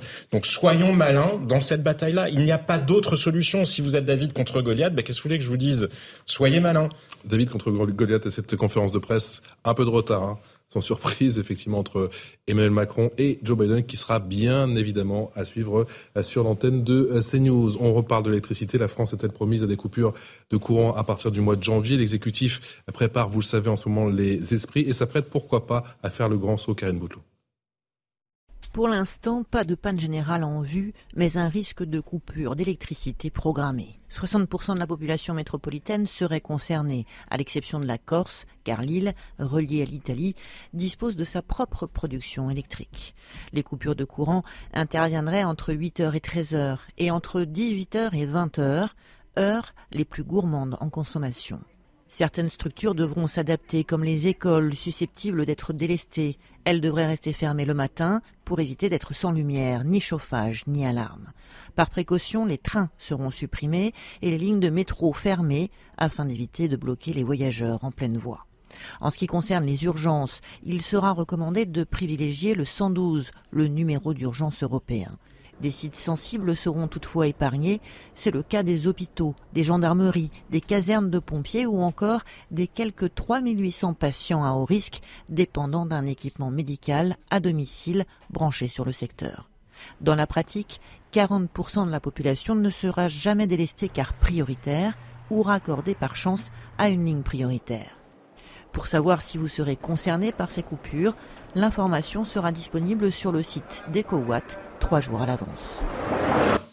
Et pas de panique, tous les scénarios sont sur la table, nous dit euh, Olivier Véran, le porte-parole du gouvernement en train d'annoncer aux Français qu'il y aura des coupures. Hein.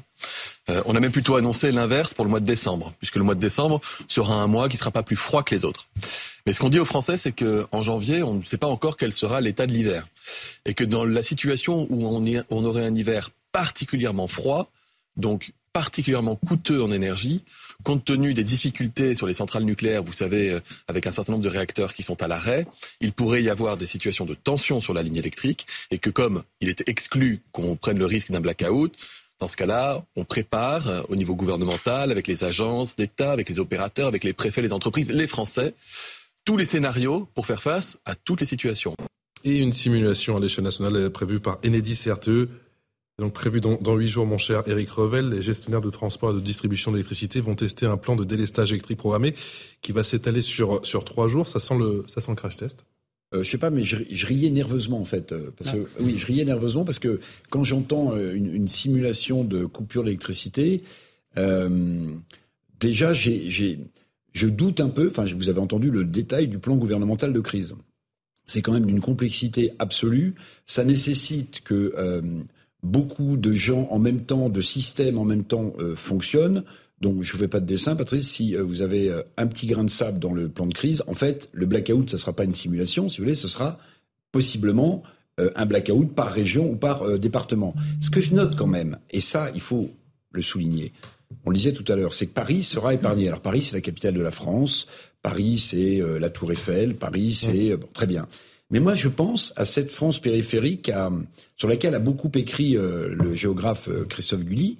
Euh, et je me dis, si Paris est épargné, ça veut dire que des régions, souvent d'ailleurs, qui n'ont pas beaucoup d'antennes relais, les fameuses zones blanches de téléphonie, elles, elles ne vont pas être épargnées. Et une fois de plus, et une fois de plus, me semble-t-il, sans démagogie aucune, je vous le dis, parce que je pense à des régions précisément. Ces régions-là vont être un peu sacrifiées sur l'autel des coupures d'électricité. région? Bah, je pense à des régions euh, euh, où il y a, y, a, y a beaucoup moins de gens. Je pense, à, je pense à la Corrèze, je pense à des régions comme ça, peut-être en Charente, vous voyez. Et je me dis que ces gens qui ont déjà tellement de difficultés à vivre, à travailler, à payer leur essence, eux, ils vont peut-être avoir des coupures plus importantes d'électricité. Sacrifié parce que c'est pas forcément des poumons économiques. Ça dépend pas de la volonté politique, mais qui dépend de à quel réseau êtes-vous raccordé. S'il y a un hôpital à côté de chez vous, un on, peut très bien faire on peut très bien faire d'autres choix, pardon.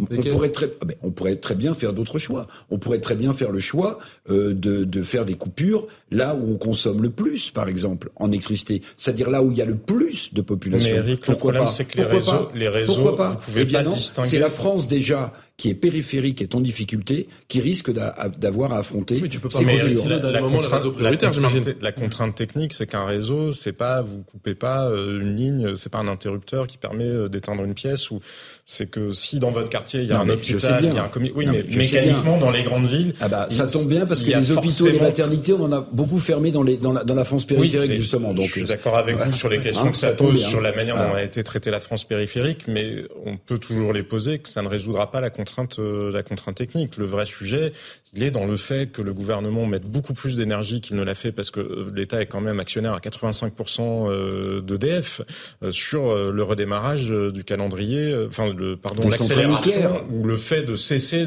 l'accumulation de retard, déjà Bah, bien tout sûr. simplement euh, sur le redémarrage euh, des réacteurs nucléaires. C'est peut-être, comme je vous le disais tout à l'heure, euh, proposer un plan plus large de euh, et peut-être euh, ça pourrait être négocié en réduction d'impôts, j'en sais rien, mais de faire travailler les gens la nuit dans un certain nombre, parce que c'est ce qu'on disait tout à l'heure, la production, c'est essentiellement la production industrielle qui euh, génère, enfin, ou la- l'activité économique au sens large, qui génère justement. Ben oui, mais si on ne fait pas des plans d'étalement de ce point de vue-là, les efforts qu'on demande aux citoyens dans leur activité privée ne permettront pas d'éviter mais- les coupures en question pour peu qu'il fasse froid. Donc anticipons-le. Je ne vois pas le gouvernement anticiper ça. Justement, ce qui est troublant dans les propos d'Olivier Véran, on a l'impression qu'il fait diversion par rapport à l'essentiel. Il s'adresse à tout le monde, alors qu'on vient de le rappeler, euh, la réduction euh, de, consommation porte essentiellement sur le, le domaine euh, commercial et industriel. C'est pas nous, bien sûr qu'on peut faire des efforts, mais c'est pas nous qui allons changer la donne. Ensuite, il parle pas d'un autre problème, c'est qu'avant de savoir s'il y aura de l'électricité cet hiver, il faut savoir si une partie, une grande partie du secteur français peut encore la payer. Il y a des gens qui n'arrivent plus à payer ces notes. Donc, euh, avant de, avant de, de savoir s'ils vont encore avoir de l'électricité, et oui, Bien les boulangeries qui ferment et d'autres et, et d'autres commerces. Et ensuite, il y a quelque chose qui a complètement disparu dans la bouche de, de, de Monsieur Véran et de tous les membres du gouvernement, c'est comment on en est arrivé là.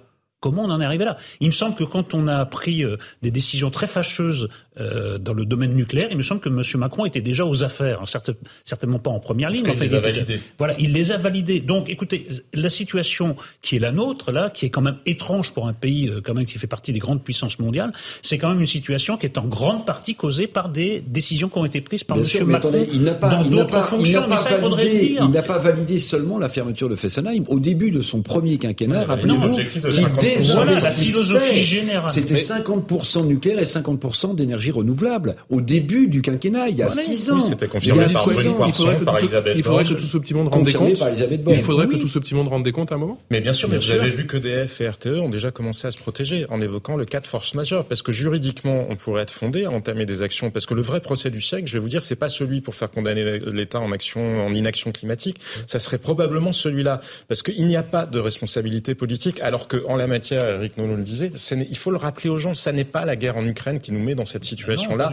En ce qui concerne la France, ça joue à la marge, mais c'est essentiellement l'accumulation de mauvaises décisions politiques et de gestion calamiteuse, parce que Areva a été géré, mais de manière absolument épouvantable par Anne Lauvergeon. EDF a aussi été euh, plus ou moins euh, bien géré. Il y a des responsabilités à tous les échelons. Mais quand on voit l'impact que ça va avoir, quand on voit vraisemblablement le coût que ça va avoir pour la France et le nombre de points de PIB que nous allons perdre, je veux dire, c'est comme l'affaire des masques. Hein. L'affaire des masques, il n'y a pas de responsable, alors que les masques, ça a dû faire perdre à l'économie française au bas mot 1 à 2 points de PIB. Mais comment est-il possible? Alors que si vous êtes un petit chef d'entreprise, j'en sais rien, si votre entreprise, euh, elle a bloqué euh, je ne sais quoi, alors là, euh, le- le- le- la terre entière euh, s'abat pour vous. Mais pour des responsabilités plus larges, rien ne se passe. Ça n'est pas normal parce que démocratiquement, ça craquera. Problème d'électricité, problème d'énergie en tout cas. Sans surprise, on est en train d'importer massivement de, de l'électricité et on a réactivé une de nos deux centrales à charbon, celle, de Saint-Avold. Écoutez le sentiment du président de, RTE. Aujourd'hui, la prolongation, puisque c'est pas une réouverture, c'est la prolongation de la centrale à Saint-Avold. Donc, ça nous fait deux centrales à charbon. Il y en a une dans l'ouest, à Cordemais, une à, à Saint-Avold dans l'est. C'est une forme de filet de sécurité. Le charbon en France, c'est entre 1 et 2% de la production d'électricité, donc ça reste très faible. C'est les dernières. Elles sont prolongées soit jusqu'à 2024, soit jusqu'à 2026. Ça dépendra de euh, euh, de notre souhait de prolonger ce filet de sécurité auquel on fait appel lors des pointes. Hein. c'est un moyen de pointe, c'est un moyen qu'on active en dernier recours. Eric Nolot, le charbon va clairement pas nous sauver, mais c'est la symbolique qui est terrible. Bah, c'est la cerise sur le gâteau, c'est-à-dire qu'en effet, euh, les décisions ont des conséquences, et là on s'aperçoit que les décisions qui ont été prises sur le sur le nucléaire, cette, euh, en plus c'était des, des, décisions qui étaient vraiment motivées par une idéologie, qui n'étaient pas motivées par une analyse rationnelle de la situation, nous amène à cette absurdité où on n'entend parler que d'écologie à juste titre très souvent, et on dit qu'il va falloir prolonger nos centrales à charbon. La boucle est bouclée, mais c'est une boucle folle. Mais cela dit, je veux dire, euh, puisque de toute façon nous avons les nuages de particules et particulièrement à l'heure actuelle qui nous viennent d'Allemagne, autant mourir français, hein, parce que non mais ce qui est complètement délirant, il va fa... non mais évidemment que c'est une boutade. L'optimisme règne. Non mais vous avez, enfin regardez l'intensité carbone de la production d'électricité en Allemagne, ils atteignent parfois 750, ouais. pas loin de 800 grammes par kilowattheure produit. L'intensité carbone française, elle est à 100, 140, et pourtant c'est la France, on l'a appris au détour d'une communication de Madame Pagnès Runacher devant une commission de l'Assemblée nationale la semaine dernière, pourrait être amenée à payer plus de 500 millions d'euros d'amende à la Commission oui. européenne parce que nous n'avons pas tenu nos objectifs de renouvelable. Alors que le renouvelable produit un effet cataclysmique sur euh, l'environnement et sur la qualité de l'air que nous respirons. Mais ces questions-là, il faudra bien les trancher. Parce que si un jour la France paye effectivement cette amende-là, je pense que là aussi, il devrait y avoir des responsabilités politiques. Les Français sommés de faire des économies et à ce petit jeu-là, eh bien, Olivier Véran a des petits conseils à nous donner. Ah. Nous garderons à chaque fois les moyens d'éviter de recourir à des, à des, coupures en adaptant nos comportements. Et si nous sommes en territoire concerné par le risque, par exemple, il pourra nous être demandé, dans les horaires qui sont les plus, euh, je dirais, demandeurs d'électricité, c'est-à-dire en général le matin et puis le soir vers 19h, d'éviter de faire tourner euh, le lave-linge ou de décaler un peu l'allumage de la plaque de cuisson. Vous verrez, c'est des mesures extrêmement euh, simples qui sont en réalité assez peu contraignantes et qui ont un impact massif pour éviter qu'on se retrouve dans des situations, euh, même temporaires, qui sont plus, plus délicates. Et ça marche. Eric Revel l'a déjà appliqué. Oui, j'ai déjà appliqué. D'ailleurs, je, je, vais demander, je vais demander à Monsieur Véran si je pouvais continuer à allumer mon grille-pain le matin entre 8h30 et 8h37 pour faire les tardives. Non, mais attendez, vous savez ce que, ce que ça me rappelle, ça? J'ai l'impression qu'en fait, on est en pleine crise du Covid. Du Covid. D'ailleurs, je ne sais, pas si vous, avez noté, je sais pas si vous avez noté, mais euh, dans, dans une autre conférence de presse, ou peut-être celle-ci, il, il, il dit il y a une application également.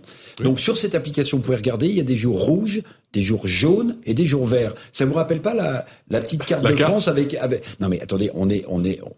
Et puis, et puis sur le fond, sur le fond, je trouve et on continue que... à subventionner non. les voitures électriques. Oui, hein, ah bah, non, les mais, mais je charger. trouve quand même qu'on est totalement infantilisé. On est totalement on dire, infantilisé. Ça, ça au et, et, en plus, et en plus, ouais. ce, ce, ce, qui est juste, ce qui a été dit tout à l'heure, c'est qu'en réalité, même si on faisait un maximum d'économies, hein, c'est-à-dire nous là, les particuliers, si on décidait de, non, parce qu'il euh, utilise l'adjectif massif. massif, ça a un effet voilà, massif. massif. En fait, en fait, les plus gros consommateurs d'électricité euh, sont les entreprises. Le problème des entreprises, le problème des entreprises qui produisent et qui utilisent beaucoup d'énergie, c'est qu'elles participent à la production nationale. Je ne sais pas si vous avez vu les deux trois chiffres qui nous sont tombés sur la tête là, il y a trois jours. La consommation des ménages s'est effondrée de 2,8% en France. Depuis déjà plusieurs mois, alors que la Commission européenne je rappelle que, je rappelle que la consommation des ménages c'est le principal moteur de la croissance française. Donc lui, il plonge. La croissance française, vous savez, euh, Bruno Le Maire nous expliquait ah, elle est à 0,2, elle est à 0,2, et on a une inflation sur les produits alimentaires qui est 12 et on à 12. On se retrouve dans 12%. un instant la deuxième partie de Punchline sur CNews et sur Europe 1. À tout de suite. 17h passées de 59 minutes, très heureux de vous retrouver sur CNews et Europe 1 pour ce nouveau numéro de Punchline. Voici sans plus tarder le sommaire de cette émission. Le retour des grèves de train, gros mouvement de contrôleurs dès demain et cela tout le week-end. D'autres grèves sont prévues d'ici la fin de l'année avec en ligne de mire les vacances de Noël. Est-ce bien raisonnable? Le débat dans un instant, cette grève inédite, pour ne pas dire historique, les médecins généralistes dans la rue. Quelles sont les raisons de la colère? Le mouvement est-il parti pour durer? Le débat dans un instant, la France est-elle promise à des coupures de courant en janvier? L'exécutif prépare en tout cas les esprits et s'apprête à faire pourquoi pas le grand saut. Une simulation à l'échelle nationale est prévue par Enedis et RTE. dans huit jours et puis savoir redevenir frère d'armes. Les sourires sont sortis et les amabilités aussi. Emmanuel Macron est à la Maison Blanche aux côtés de Joe Biden. Quels sont les enjeux? Conférence de presse à, 17, à 18h30. Ce sera dans une grosse demi-heure. Ce sera bien évidemment à vivre sur CNews et sur Europe 1. Mes invités, Eric Revel. Bonsoir Eric. Journaliste, Eric Nolot, journaliste et écrivain également avec nous. Rebonsoir, Jean-Sébastien Ferjou, directeur d'Atlantico. Merci à tous les trois d'être avec nous. C'est parti pour le journal.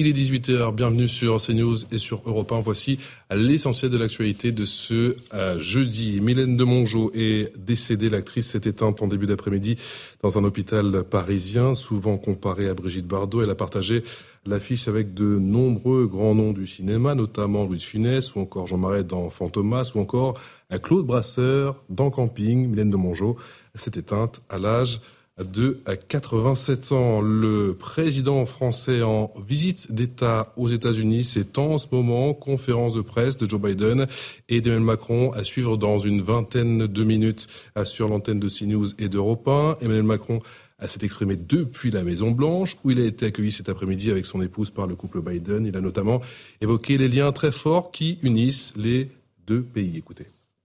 Cette histoire commune nous oblige aussi, face au retour de la guerre sur le sol européen suite à l'agression russe contre l'Ukraine et face aux crises multiples qui frappent nos nations et nos sociétés, il nous faut savoir redevenir frères d'armes. Anticiper d'éventuelles coupures d'électricité, celle en tout cas l'objet de la circulaire d'Elisabeth Borne, euh, et circulaire qu'elle l'a adressée à, au préfet. Il s'agit de coupures programmées qui pourraient concerner 60% de la population, à l'exception des sites critiques et des clients prioritaires. Selon RTE, de telles coupures organisées en raison d'un manque d'électricité seraient inédites en France. Écoutez la Première ministre qui tente de rassurer. Ce que je dis d'abord, c'est qu'on fait tout pour éviter des coupures qu'on s'y prépare depuis des mois, euh, notamment, vous savez, en remplissant nos stocks de gaz, en diversifiant nos approvisionnements, en s'assurant que DF va au plus vite pour euh, remettre en service les réacteurs qui sont arrêtés pour maintenance. Aussi en renforçant notre sobriété, hein, c'est le plan sobriété qui avait été annoncé il y a quelques semaines, et quelque part on a une partie de la réponse tous entre nos mains. C'est-à-dire que si on baisse tous nos consommations d'énergie, c'est bon pour le pouvoir d'achat de chacun, c'est bon pour la compétitivité des entreprises, et en même temps, ça évitera d'avoir ce, euh, ce que vous mentionnez, c'est-à-dire un moment où on aurait insuffisamment de production d'électricité par rapport à la demande. Le retour de la greffe à la SNCF, c'est prévu dès demain et pour tout le week-end. Le mouvement concerne les contrôleurs de train. Ils réclament des augmentations de salaire et le même statut que leurs collègues conducteurs. Conséquence, 6 trains sur 10 TGV intercités seront annulés entre ce vendredi et dimanche. Euh, Fabien Villedieu, délégué syndical Sudrail, sera notre invité dans un instant. Grève aussi des médecins généralistes. Plusieurs cabinets étaient euh, fermés aujourd'hui, plus de 80%. Ils réclament le passage du tarif de la consultation de 25 à 50 euros. La moyenne européenne est de 46 euros. Des médecins qui ont manifesté cet après-midi dans plusieurs villes de France et notamment dans la capitale. Écoutez leur colère. Actuellement, on, a une consultation à 25 euros, mais finalement, après les charges qui passent du cabinet qui n'arrêtent pas d'augmenter avec l'inflation, il reste à, peu près 10 euros euh, à la fin de la consultation pour nous, pour vivre. Et donc, euh, du coup, euh, bah, ça n'attire plus les médecins en fait qui sortent de la fac à s'installer en France. Et puis la baie des Anges accueillera l'arrivée du Tour de France en, en, 2024. La ville de Nice a été choisie euh, par les organisateurs de la Grande Boucle. La raison, c'est bien sûr les Jeux Olympiques qui auront lieu à moins d'une semaine d'intervalle à Paris. L'annonce faite cet après-midi lors d'une conférence de presse. C'est la première fois hein, depuis 1905 que le Tour de France déserte la capitale. Et puis souvenez-vous, hein, en 2024, la course partira donc le 29 juin et arrivera le 21 juillet, cinq jours avant le début des Jeux Olympiques. Voilà pour le journal. Tout de suite, notre premier thème dans Punchline sur CNews et sur Europa. On commence avec eh bien, l'une de ces grèves, la grève tout d'abord concernant les transports, le retour des grèves de train et ces gros mouvements de contrôleurs dès demain et cela tout le week-end. D'autres grèves sont prévues d'ici la fin de l'année avec en ligne de mire peut-être peut-être les vacances de Noël. Samaël Abidi. Avec 4 trains sur 10 en circulation, le week-end sera perturbé sur les lignes de la SNCF en raison d'un mouvement de grève des contrôleurs. Parmi les lignes les plus impactées, le TGV Atlantique avec seulement un train sur quatre et un sur quatre sur le Ouigo. Un train sur trois pour le TGV Est, tout comme pour le TGV Sud-Est, un intercité sur deux, de quoi provoquer la colère des usagers. Ils nous emmerdent. Voilà, c'est euh, des revendications, toujours des revendications. On veut du pognon, on veut du pognon. Il n'y en a plus du pognon. Déjà, le contexte, il n'est pas spécialement marrant. Euh, je pense que si chacun mettait un petit peu de sien, peut-être que le contexte serait un petit peu moins difficile. On devait prendre le train pour entrer euh, demain, mais on peut pas. Donc on va se débrouiller entre collègues pour entrer en voiture. Un second préavis de grève a été annoncé d'abord du 23 au 26 décembre, puis du 30 au 2 janvier. Certains usagers s'organisent déjà pour ne pas être impactés. Je vais partir avant. Il faut prévoir le coup. C'est embêtant pour beaucoup de gens, mais il faut aussi comprendre les gens qui le font parce qu'ils n'ont peut-être pas tout à fait le choix. Les négociations annuelles obligatoires doivent s'engager le 7 décembre prochain entre la direction et les syndicats. Elles seront décisives concernant l'organisation des fêtes de fin d'année. Éric Revel, est-ce que les grévistes sont partis pour euh, gâcher les fêtes de fin d'année? Bah, Je ne veux pas le croire. Je veux pas le croire parce que dans l'état de, nervosité euh, sociale dans, lequel se trouvent les Français, si on les prive euh, d'aller voir leur famille en province parce que cette grève pourrait perler et, atteindre jusque y compris les vacances scolaires avec Noël, ça me semble pas possible à imaginer. Il y a un des intervenants qui m'a beaucoup intéressé, qui dit bon, vu le climat actuel, quand même, chacun pourrait faire un effort. Alors, moi, j'avais une petite punchline. Euh, c'est que euh, l'État a mis en place un plan de sobriété énergétique. Vous vous souvenez, euh, Madame Borne en parlait tout à l'heure, pour faire baisser la consommation. Est-ce que, est-ce que les syndicats ne pourraient pas mettre, sans qu'on leur impose, un plan de sobriété ah bah, syndicale. Attendez, voyez, un plan de sobriété syndicale sans qu'on leur impose, c'est-à-dire qu'ils prennent conscience, ils prennent conscience de la situation, hum. ils prennent conscience de la situation sociale euh, du pays et se disent on va pas faire encore supporter après la grève qui a été extrêmement suivie et qui a handicapé tellement de Français la grève euh, du gazole et de l'essence, on va pas encore leur faire supporter cela. Vous voyez, c'est un vœu pieux, c'est pas seulement euh, une, idée lancée, mais on peut on peut appeler Eric Nolot à la responsabilité des gens. Oui, c'est peut-être pas, c'est peut-être pas. sur terre aussi. C'est peut-être bah oui, là, bah oui, oui, au pays des au bout d'un moment, au bout d'un moment, les Français en peuvent plus. Voyez. Non, mais moi j'aime beaucoup la série Oui Oui, hein, mais euh, je, je, propose de quitter Oui Oui pour revenir en France. Il y a des activités saisonnières, il y a des activités qui se passent l'hiver. Par exemple, les sports d'hiver. Et aussi la grève à la SNCF. Pourquoi? Parce qu'à ce moment-là, les syndicats disposent d'un levier formidable puisqu'ils empêchent les gens soit d'aller en vacances, soit de rejoindre leur famille. Donc évidemment, hein. c'est une fenêtre d'opportunité. Ils vont pas bah, s'en priver. Ils ont essayé il y a pas longtemps. Ça exactement, pas pris. exactement. Et là, il y a un coup de semonce, il y aura un deuxième coup de semonce la semaine prochaine. Et moi, je vous fiche mon billet que euh, je retourne notre argument, mon cher Revel. Dans l'atmosphère actuelle, de nervosité actuelle, je vous jure qu'ils vont trouver un accord avant les fêtes de Noël et que cette grève n'aura pas lieu tout simplement parce que le gouvernement ne peut pas se payer le luxe et vous, trouvez ce genre de bras de fer euh, légitime je, euh, je, ne me prononce pas là-dessus. Je dis simplement que les syndicats jouent leur jeu et qu'ils vont gagner parce que le, le, le, gouvernement ne peut pas se payer le luxe de cette crise et de cette grève. Ben, moi, ça me fait pas penser à oui, oui, ça me fait penser à Martine. Martine est en pleine putréfaction. Enfin, si on raisonne sur, sur la France, en pleine déliquescence à minima. Non, mais peut-être plutôt qu'un plan de sobriété syndicale, si stricto sensu, un plan de sobriété conflictuelle, ce qui n'est pas exactement la même chose, parce que nous avons besoin de syndicats. Je sais bien que ce n'est pas ce que voulait dire, euh, que Eric Revel ne disait pas que nous n'avons pas besoin de syndicats, mais il faudrait plus d'intelligence dans euh, la négociation sociale. Maintenant, la probabilité que ça se passe dans le délai imparti est effectivement extrêmement faible. Il y a des élections qui s'annoncent, euh, des élections syndicales qui s'annoncent en début d'année prochaine. Il y a une espèce de concurrence euh, de la part des syndicats pour montrer ceux qui seront le plus capables d'arracher des concessions. Mais justement, c'est peut-être là où un plan de sobriété conflictuelle pourrait être intéressant, qu'il y ait un dialogue social qui soit plus intelligent, tout pris en compte que ce que nous avons connu. Parce que en face, bien souvent, il y a aussi l'État qui fait assez peu d'efforts ou les, directions qui font assez peu d'efforts parce qu'ils n'ont aucune marge de manœuvre budgétaire. Mais pourquoi n'avons-nous aucune marge de manœuvre budgétaire? Parce qu'il y a des gaspillages de dingue sur euh, beaucoup de budget à la SNCF comme ailleurs. Vous regardez le nombre de cadres supérieurs qu'il y a, qu'il a à la SNCF, la densité de cadres supérieurs au siège de la SNCF, mais dépasse à la fois l'entendement et euh, tout ce qui peut exister dans n'importe quelle autre entreprise euh, de taille de taille comparable.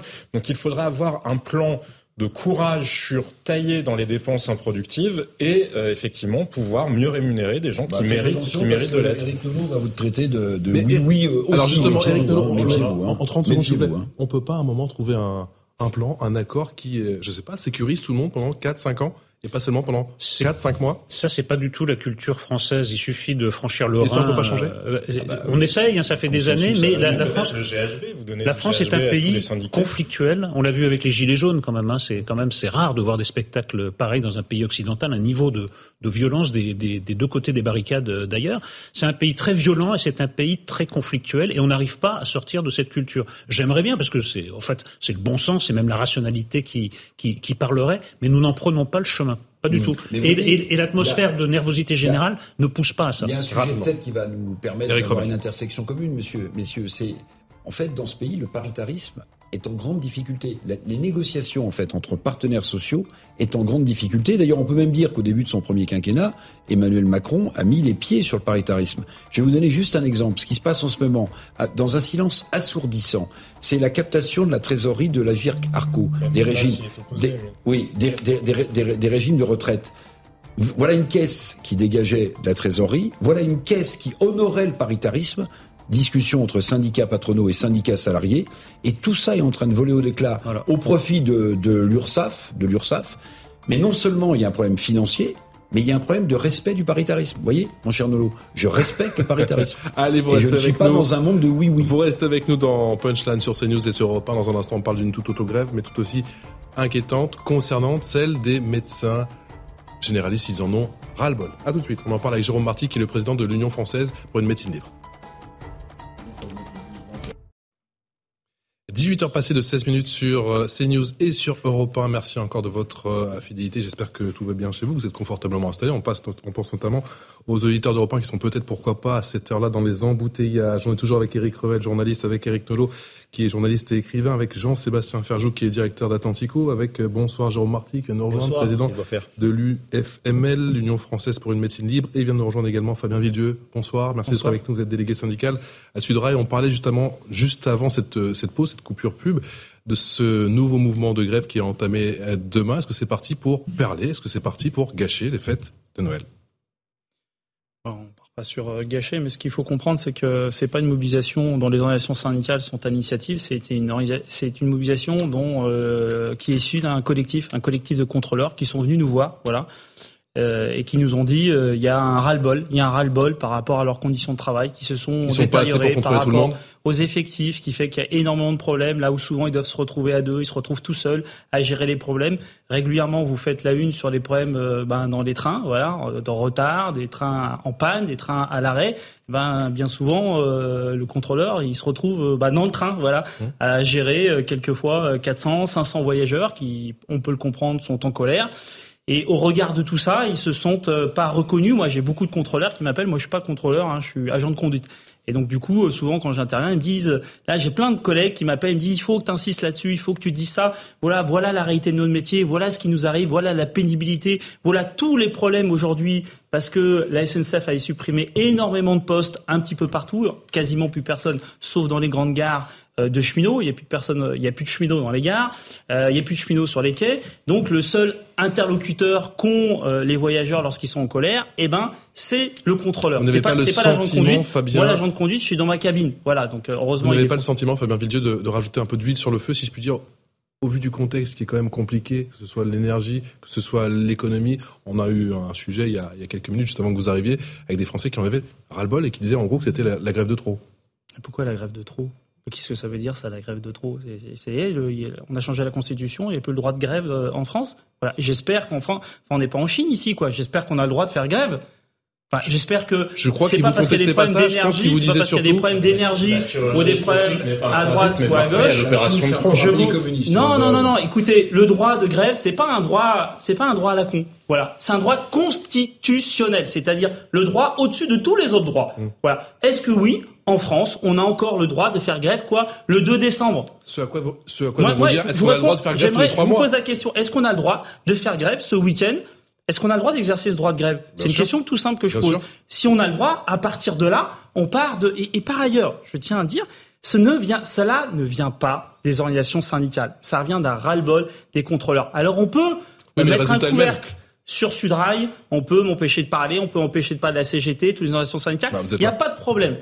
Il faut savoir que lorsque la base, lorsque les contrôleurs disent ils en ont ras la casquette, il faut les écouter un petit peu. Voilà. Il y a eu quand même ce qui s'est passé euh, le 18 octobre, une petite piqûre de rappel en disant qu'il y a des, un certain nombre de soucis, notamment sur des histoires de rémunération, mais pas que pas que sur des problèmes de rémunération, c'est des problèmes de reconnaissance. Moi, j'ai des, j'ai des collègues contrôleurs qui m'appellent, qui me disent qu'ils ont l'impression d'être maltraités.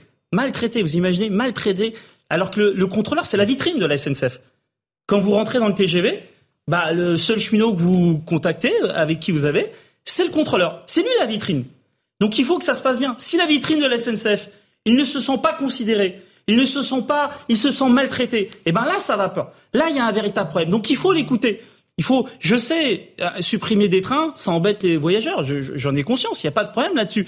Mais il faut écouter parce que les trains aujourd'hui, bah, il y a besoin des contrôleurs pour ça circule. Fabien Vidieu, qui a un petit peu plus d'un mois, alors c'était pas les contrôleurs d'accord, mais c'était les syndicats, ils étaient montés au créneau, c'était juste avant cette euh, marche, je me souviens, contre la, la 18 vie chère, octobre, oui. le 18 octobre, et je me souviens que assez rapidement, vous aviez donné rendez-vous eh bien, au peuple français, justement à, à la fin d'année, parce que vous savez que c'est votre euh, principal levier. Non, c'est pas notre principal levier. Là, c'est Faut- plus efficace en tout cas. Faut pas rentrer toujours dans la catégorie. Bah oui, si vous me dites que Bah, faut pas, une mais- grève, une grève le dimanche matin sera toujours moins efficace qu'une grève le vendredi soir, soit la réponse est oui. Mais non, mais c'est de toute, mais de toute façon, oui, mais je le reconnais, mais il n'y a pas Mais de c'est souci. bien de Mais de toute reconnaître que façon, c'est un droit, mais qu'il y a des modalités d'exercer ce droit et que vous l'exercez de manière à ce qu'il ait l'efficacité maximale. eh ben, eh ben, on Donc, l'exerce voilà. en respectant les modalités. Oui, le préavis mais- a été déposé le 2 Oui, oui. novembre. Il y a un mois. personne D'ailleurs, on nous a parlé de grève, remet en cause ça. hein. de grève surprise. Il y a un mois, le préavis a été déposé. Donc, il y a eu une communication surprise de la part de la SNCF. Ça, c'est vrai. Je le reconnais. Mais par contre, ça fait un mois qu'on aurait pu trouver euh, des solutions. Et par ailleurs, voilà, ces collègues contrôleurs, ce sont des roulants. Ce sont des roulants. Ils ne se reconnaissent pas. Ils ont l'impression que la SNCF ne les reconnaît pas comme des roulants. Jérôme Marty, vous êtes le président de l'UFML, vous êtes euh, donc le président de l'Union française pour une médecine libre. Est-ce que vous comprenez ce cri du cœur Vous qui étiez justement en grève aujourd'hui, Fabien Villedieu de Sudrail qui parle de reconnaissance, de meilleure oui. rémunération pour les contrôleurs? Oui, non, mais je reconnais tout à fait ça, et je reconnais aussi le droit de grève, et je reconnais la nécessité de pouvoir dire on se sent maltraité. Euh, nous, ce qui nous, ce qui nous motive et ce qui fait bouger ce mouvement qui est historique, et n'ayons pas peur des mots, hein, 80% des cabinets libéraux fermés, l'ensemble des syndicats euh, qui soutiennent ce mouvement, alors chacun avec euh, ses raisons, mais globalement tout le monde le soutient. Ce qui nous fait bouger, c'est que nous, on est devenus maltraitants et qu'on peut plus supporter ça. Je veux dire, on a tellement abandonné la médecine libérale que on a en quelque sorte forcé les médecins à devenir maltraitants. Quand on rentre chez nous le soir, on sait qu'on a laissé X patients sur le bord de la route et qu'on n'a pas pu les prendre en charge. Quand on veut prendre rendez-vous avec un spécialiste, ça nous prend six mois, parfois un an. On voit arriver des pathologies qu'on voyait plus depuis 20 ans. On n'arrive plus à suivre les gens comme il le faut. On est dans l'incapacité de salarier un assistant, une secrétaire. On ne peut pas faire de la médecine de qualité. Donc nous, ce qu'on dit aux gouvernants, quels qu'ils soient, hein, misez sur la médecine, parce que c'est le placement certainement le plus rentable pour la nation. Et si vous voulez que l'hôpital aille bien, il faut forcément que la médecine libérale aille bien, parce que 95% des patients qui arrivent à l'hôpital passent par la médecine de ville, quasi 100% des patients qui sortent de l'hôpital reviennent à la médecine de ville, et le pari des hommes politiques, vous le savez, c'est de passer à la médecine ambulatoire, c'est-à-dire de raccourcir les séjours hospitaliers et de faire sortir plus tôt les patients. Ben, si vous faites sortir plus tôt les patients, il faut avoir des gens pour les accueillir. Et donc, il faut avoir une médecine de ville. Et donc, il faut miser sur celle-ci. Il y avait beaucoup de gens aujourd'hui et notamment beaucoup de, de jeunes au sein du, du cortège. C'est surprenant ou c'est surtout inquiétant? C'est pas surprenant parce que nous, on le savait. Mais par contre, ça met à bas toute la communication des politiques aussi qui, depuis des années, nous disent mais les jeunes, le secteur libéral, ça les intéresse pas. Eux, ils veulent du forfait, ils veulent être salariés, etc. Ce mouvement a été monté par des jeunes femmes médecins. Et là aussi, c'est un collectif d'ailleurs qui l'a monté. comme nous, on était collectif il y a quelques années avant de devenir syndicat. C'est un collectif qui les a montés et les syndicats ont soutenu ensuite ce mouvement. Mais ça, le fait que ce soit des jeunes, c'est une vraie alerte pour le gouvernement. Ce, ce, ce mouvement, là aujourd'hui, 1 et 2 décembre, c'est un point de départ. Je vous rappelle qu'en 2002, le mouvement avait duré un an. Là, on part sur quelque chose très certainement de long, avec des grèves qui vont être dures. Et c'est de notre responsabilité que de faire des grèves dures. On connaît l'état de l'hôpital public. On connaît le pourcentage de grévistes aujourd'hui? 80%, 75-80%. C'est énorme, hein ça s'est jamais vu. On a des, retours terrain commun, de toute la France et des dom-toms, de gens qui nous disent, moi j'en suis à ma 30e année d'exercice, je n'ai jamais fait grève, pour la première fois je ferai mon cabinet. Donc on a vraiment à la fois les plus vieux comme les plus jeunes qui sont touchés, impactés et qui nous disent on n'en peut plus, on exerce dans des conditions qui sont les plus, passez-moi le terme, pourries depuis des années. Et on ne veut plus ça. Mais comment vous avez concilié une grève dure avec la coïncidence de trois crises, de la bronchiolite, de la grippe et du Covid, puisque c'est la neuvième vague? Mais Très simplement, un, on va répondre aux réquisitions, donc on fera face. Mais deux, on voit bien que le système est en train de s'effondrer, qu'il n'est d'effondrement qui ralentissent et que donc on préfère prendre nos responsabilités maintenant pour éviter de vivre des crises beaucoup plus graves dans les jours, dans les années, dans les mois ou années qui viennent. Parce qu'on y va tout droit. Le, système de santé, il est comme le Titanic et les hommes politiques jouent du violon sur le pont. Ça suffit, quoi. Et François Braun, le ministre des Solidarités et de la Santé, vous a répondu, mon cher Jérôme Marty. C'était il y a quelques minutes. On l'écoute.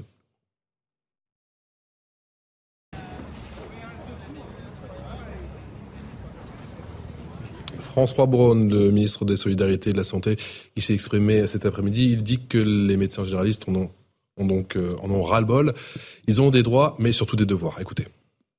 Dès que je suis arrivé euh, avec euh, ces, collègues généralistes, j'ai mis un petit peu ça sur la table, si je peux me, me permettre l'expression.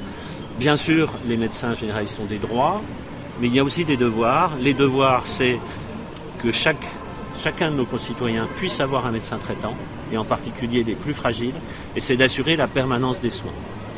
Dès lors qu'il y a des engagements en ce sens, je l'ai dit, euh, moi rien n'est tabou et nous pourrons discuter avec la sécurité sociale de modification du tarif de la consultation.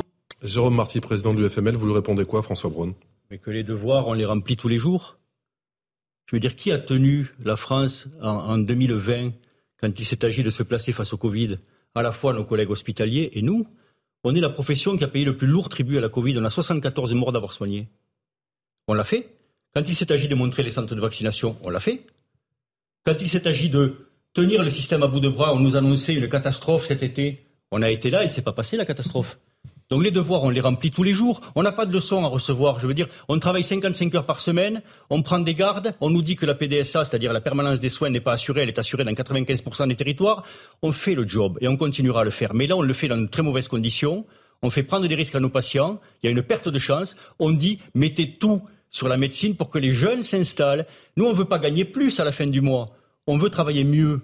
C'est-à-dire qu'on veut des actes, certes, plus chers, mais moins d'actes pour donner plus de temps aux patients. Le gouvernement, lui, nous dit on va vous subventionner des assistants et vous verrez plus de monde. C'est-à-dire un peu comme on disait de Chirac, 5 minutes douche comprise. Mais c'est pas ça la médecine. Mais s'il n'y a pas de médecin. Jean-Sébastien Ferjou.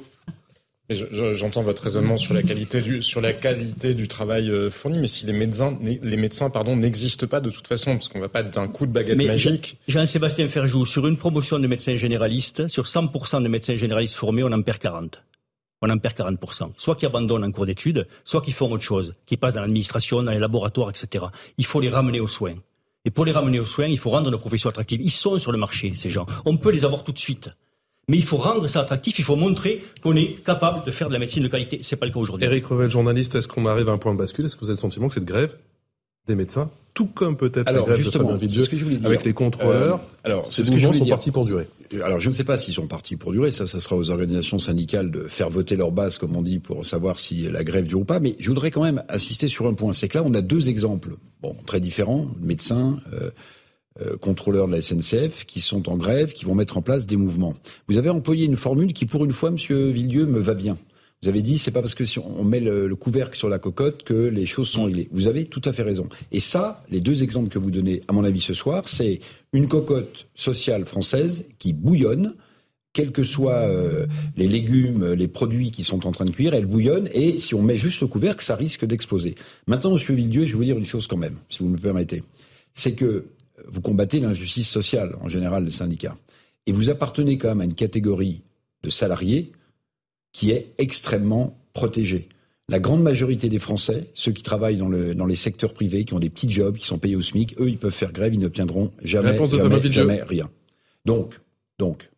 Mais moi, j'entends cette euh, petite musique euh, finalement. Non, c'est pas une petite musique, c'est un fait, c'est factuel. On fait grève alors que finalement on aurait des avantages, voire on pourrait dire qu'on est des privilégiés. Mais, mais c'est pas la réalité. Moi, je vous le dis, c'est pas la réalité. Ça peut-être été la réalité un jour, mais c'est plus la réalité de la SNCF en 2022. Parce que si c'était vraiment la, la réalité, eh ben les gens ils viendraient à la SNCF. Ils diraient je veux rentrer, même des fils de ministres, ils viendraient à la SNCF parce qu'après tout c'est sympa la SNCF, voire peut-être que c'est la planque. Mais c'est pas la réalité. Aujourd'hui la SNCF, elle n'arrive pas à recruter. D'ailleurs, il n'y a pas que la SNCF, hein, la RATP, un peu tout, beaucoup de services publics, ils n'arrivent pas à recruter. Et non seulement ils n'arrivent pas à recruter, mais ils ont des démissions. C'est, moi je, je donne juste un chiffre. On a eu en 2021 1200 démissions à la SNCF. Ce chiffre, on l'a obtenu en 2022 en septembre, trois mois avant. Et je vous le dis, l'année prochaine, on l'obtiendra au, mois d'août. C'est-à-dire qu'il y a un phénomène de dingue où on nous explique que la SNCF, finalement, c'est bien, on, revendique, mais finalement, on est quand même plutôt bien content. Et les gens se barrent de la SNCF. Mais si c'est si, si bien, si la soupe est si bonne, mais les gens, ils partiraient pas. Donc, ok, ça peut être été l'arrêté de la SNCF dans les années 80, ce n'est plus le cas aujourd'hui. Merci pour votre réponse. 18h passé de 29 minutes sur CNews et sur Europe 1. C'est l'heure du rappel des titres.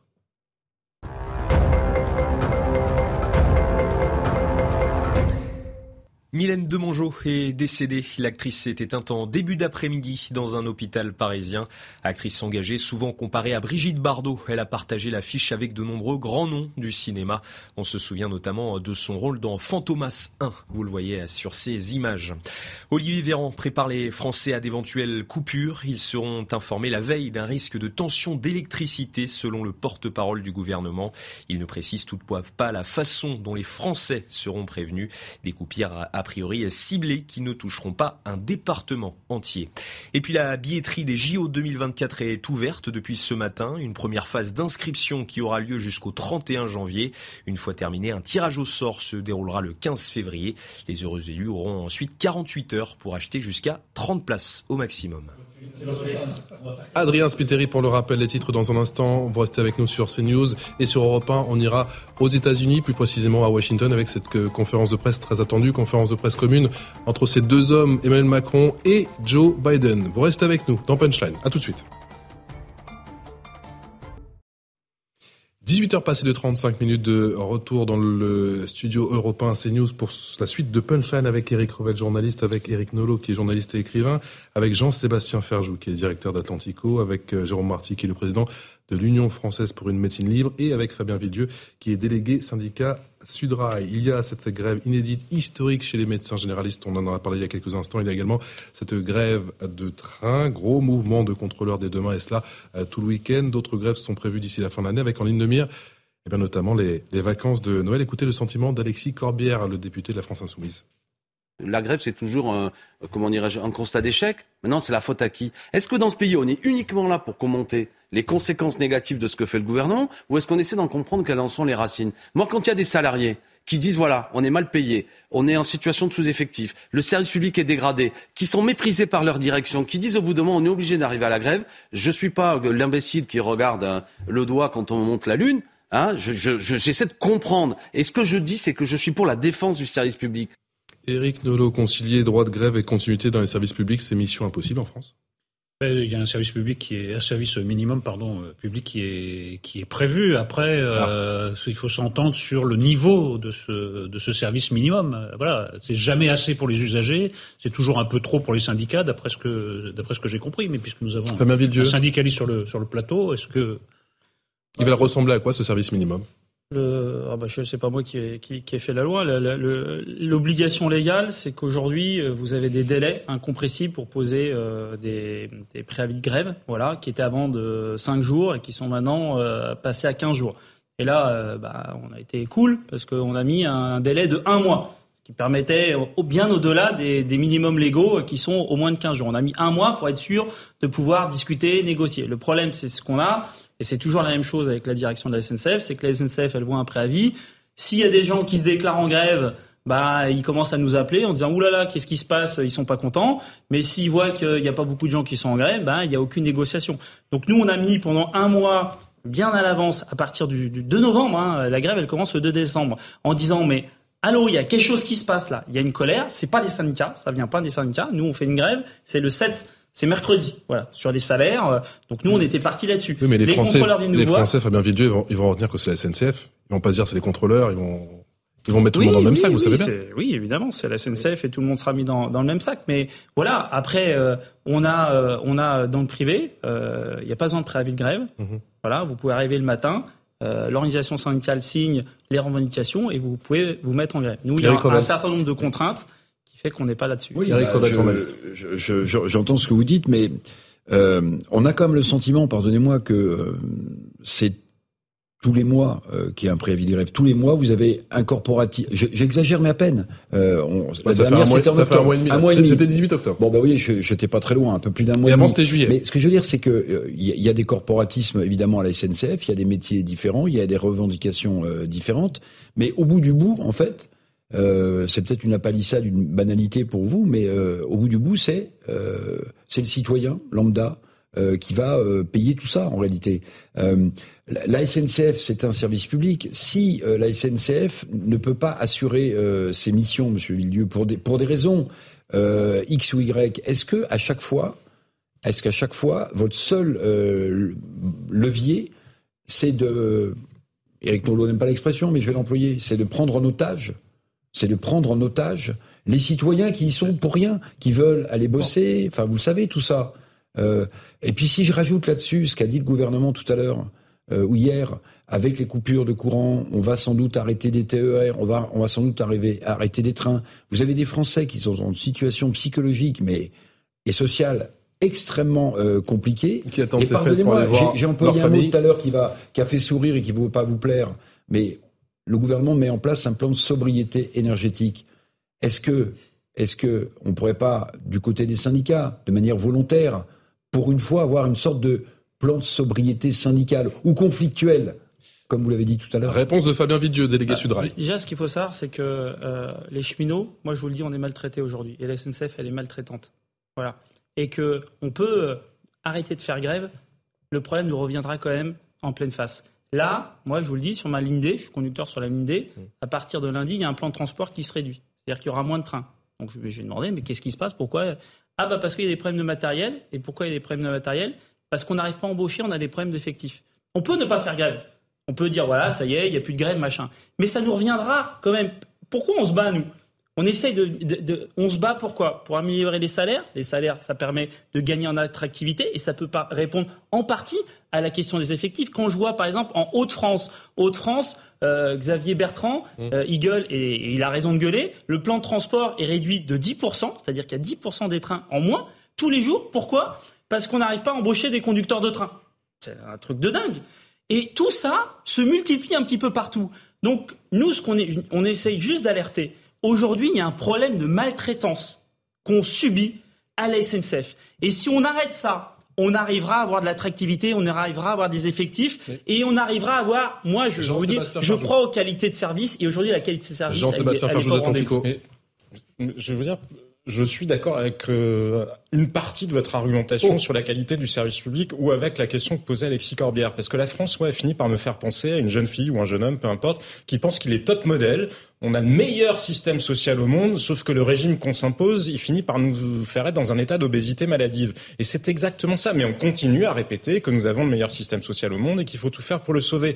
Mais non, regardez ce qu'on a développé. On a développé, moi j'appelle ça le compitalisme. C'est pas le capitalisme, c'est le, le mix de la logique comptable et capitaliste. Et on a le pire des deux mondes. Et précisément, pour avoir un service public, oui, tout État qui se tient a besoin de services publics de qualité. Après, on peut avoir des discussions sur euh, l'ampleur de ce qui relève du service public ou de ce qui pourrait être assuré plus efficacement par le privé. Mais oui, il y a besoin d'un service public de qualité, de mission régalienne euh, de l'État qui soit assurée. Mais vous voyez bien que le modèle entier français ne tient plus. Il est en déliquescence partout. On ne tient plus sur l'éducation nationale, on ne tient plus dans les hôpitaux, on ne tient plus euh, sur le plan de la police, on ne tient même pas sur l'armée. On voit bien que de toute façon, si on devait subir un conflit majeur, on n'est plus en état d'y faire face. Et donc le modèle lui-même est vérolé. Mais qui aura le courage de le déconstruire Et dès qu'on fait une proposition, on vous accuse de sauvagerie libérale. Mais je suis désolé, c'est pas la sauvagerie libérale Et la réponse qui amène aux démissions que vous, que, et à la, au- à la faiblesse de la qualité du travail et qui fait que la SNCF est maltraitante. C'est précisément parce qu'on s'est enfermé dans une logique, comme je vous disais, comptable depuis réponse, des années. C'est Eric Nolot qui l'a.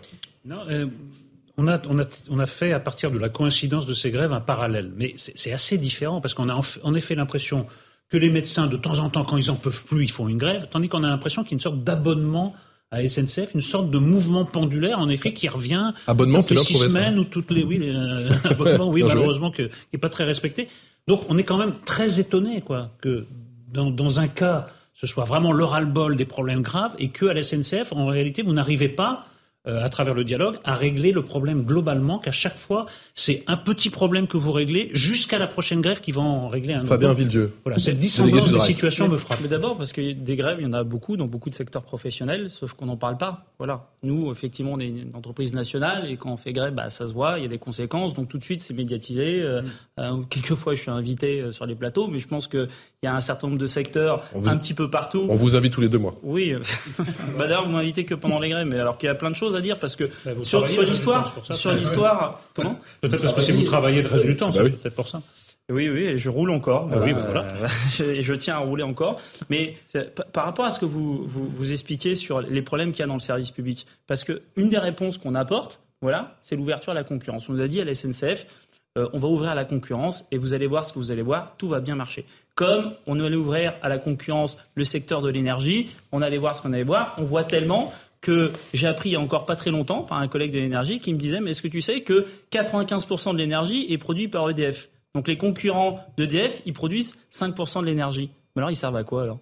Jérôme Marty. Ils servent ils servent à revendre l'électricité produite par EDF. Pardonnez-moi, pardonnez-moi juste euh, l'ouverture à la concurrence. Pardonnez-moi, mais les syndicats, vous les avez, vous l'avez toujours euh, regardé de loin pour pas dire saboter. Je vais vous donner un exemple. Vous allez vous en souvenir. Il y a eu des licences de fret qui ont été accordées à des compagnies privées, y compris à des groupes français. Des licences de fret pour pas que le fret de la SNCF soit euh, en position de monopole.